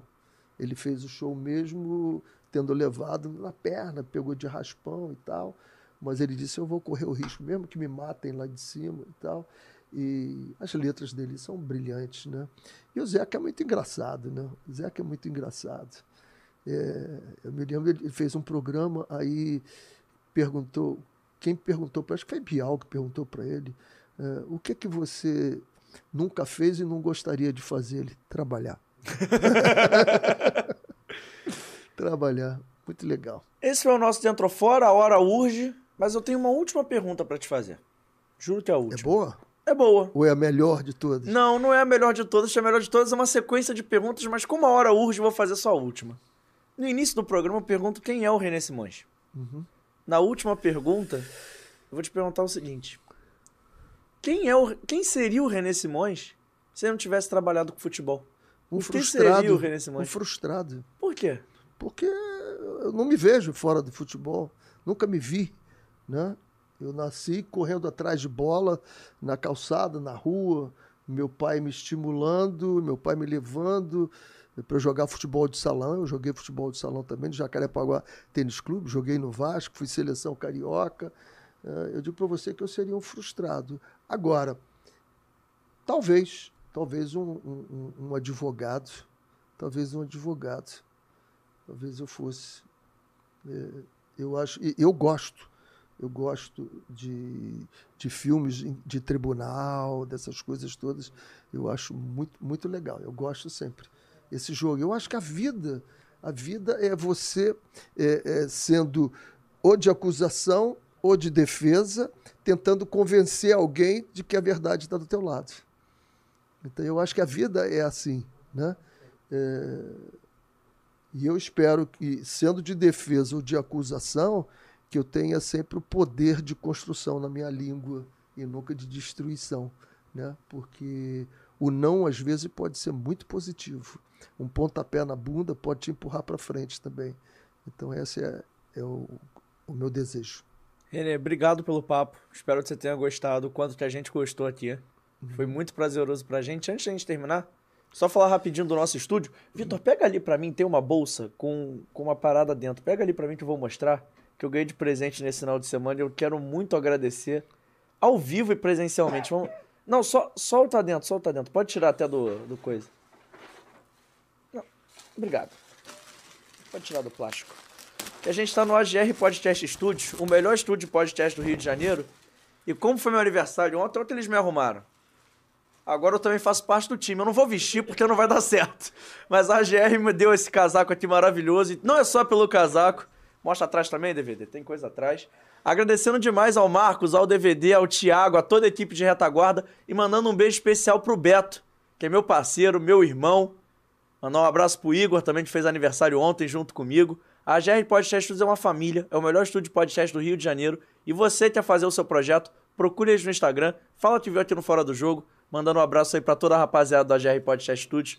Vocês são fenômenos e obrigado pelo presente. Prometo, se quinta-feira tiver frio no estúdio, vou estar usando o casaco. Tá, sério calor. Eu sinto calor, eu sinto calor, é um problema. Eu falei que tava frio antes de começar, mas já era. Esse foi o Fora do Jogo. Parabéns pelos 50, né? É, 50. Não é todo dia que a gente faz 50 programas, eu acho que a gente comemorou no padrão que a gente gosta. Que legal. Trazendo um cara campeão, trazendo um cara bom de papo, trazendo um cara que é amigo. Era amigo do Emerson, agora, depois desse Que papo bom. até que a gente teve, já me considero seu amigo também e agradeço demais pelo seu tempo, pelo seu carinho, pela disponibilidade aqui com a gente. Um abraço, um beijo grande no Emerson aí. Sucesso para vocês. Obrigado. Suas redes sociais, Renê, onde é que você tá? Onde é que o pessoal te encontra? Quem quer te conhecer mais, seguir, pá? Renê Simões Oficial. Lá no Instagram, você vai ver. E quem quiser, vai lá no Cris do Tel. E você vai ver. Como é que eh, escreve coisa- Cris do Tel? Cris do Tel é C-R-I-S-T. O Tel tem H, Cris? T-H-E-O. Cris do Tel. E aí você vai ver. é, A gente, tanto eu quanto ela, gente- nós nos preocupamos sempre em passar mensagens. Ela mais na parte de marketing digital, tudo isso, e eu na minha de, de mentalização, de comportamental e de futebol também. Já estou seguindo a Cris do Tel. Tamo junto. Já segui aqui, ó. Ó, que já, legal. já dei meu follow. Tem hater, Cris? Que isso, não. Que bobeira, vai nada. Rapaziada, esse foi o Fora do Jogo Podcast. Tem que liberar o Renê, que a hora urge. Mas eu agradeço demais. Peço pra você se inscrever no canal, ativar o sininho da notificação, deixar o seu like, compartilhar, que o papo foi muito maneiro. Curtir, você que não conseguiu ver o papo todo, quer curtir só em áudio, quer botar aí no Bluetooth do seu carro, a gente tá no Spotify, no Amazon Music, no Google Podcast. E nas redes sociais você encontra a gente como arroba Fora do Jogo Teste, no Twitter, no Instagram e lá no TikTok, onde pelo visto nós seguimos relevantes, apesar dos pesares, né, Vitor Vita? Agradeço demais a toda a equipe que faz o Fora do Jogo. Eu sou o JP Escofano, mas tem o Emerson Rocha, tem a Mari Barata e tem o Vitor Vita, que é o maior produtor desse planeta Terra, da Via Láctea, eu diria, tá, Vitor? Você é fenômeno. É isso, a gente vai ficando por aqui. Quinta-feira, a partir de 2 horas da tarde, eu te espero ao vivo com mais um convidado muito especial. E hoje eu vou anunciar, hein, Vitor? Vamos receber o Vandame, botafoguense, gente boa, cara da melhor qualidade, trabalha no Rádio Carioca há muito tempo. Vale a pena você curtir esse papo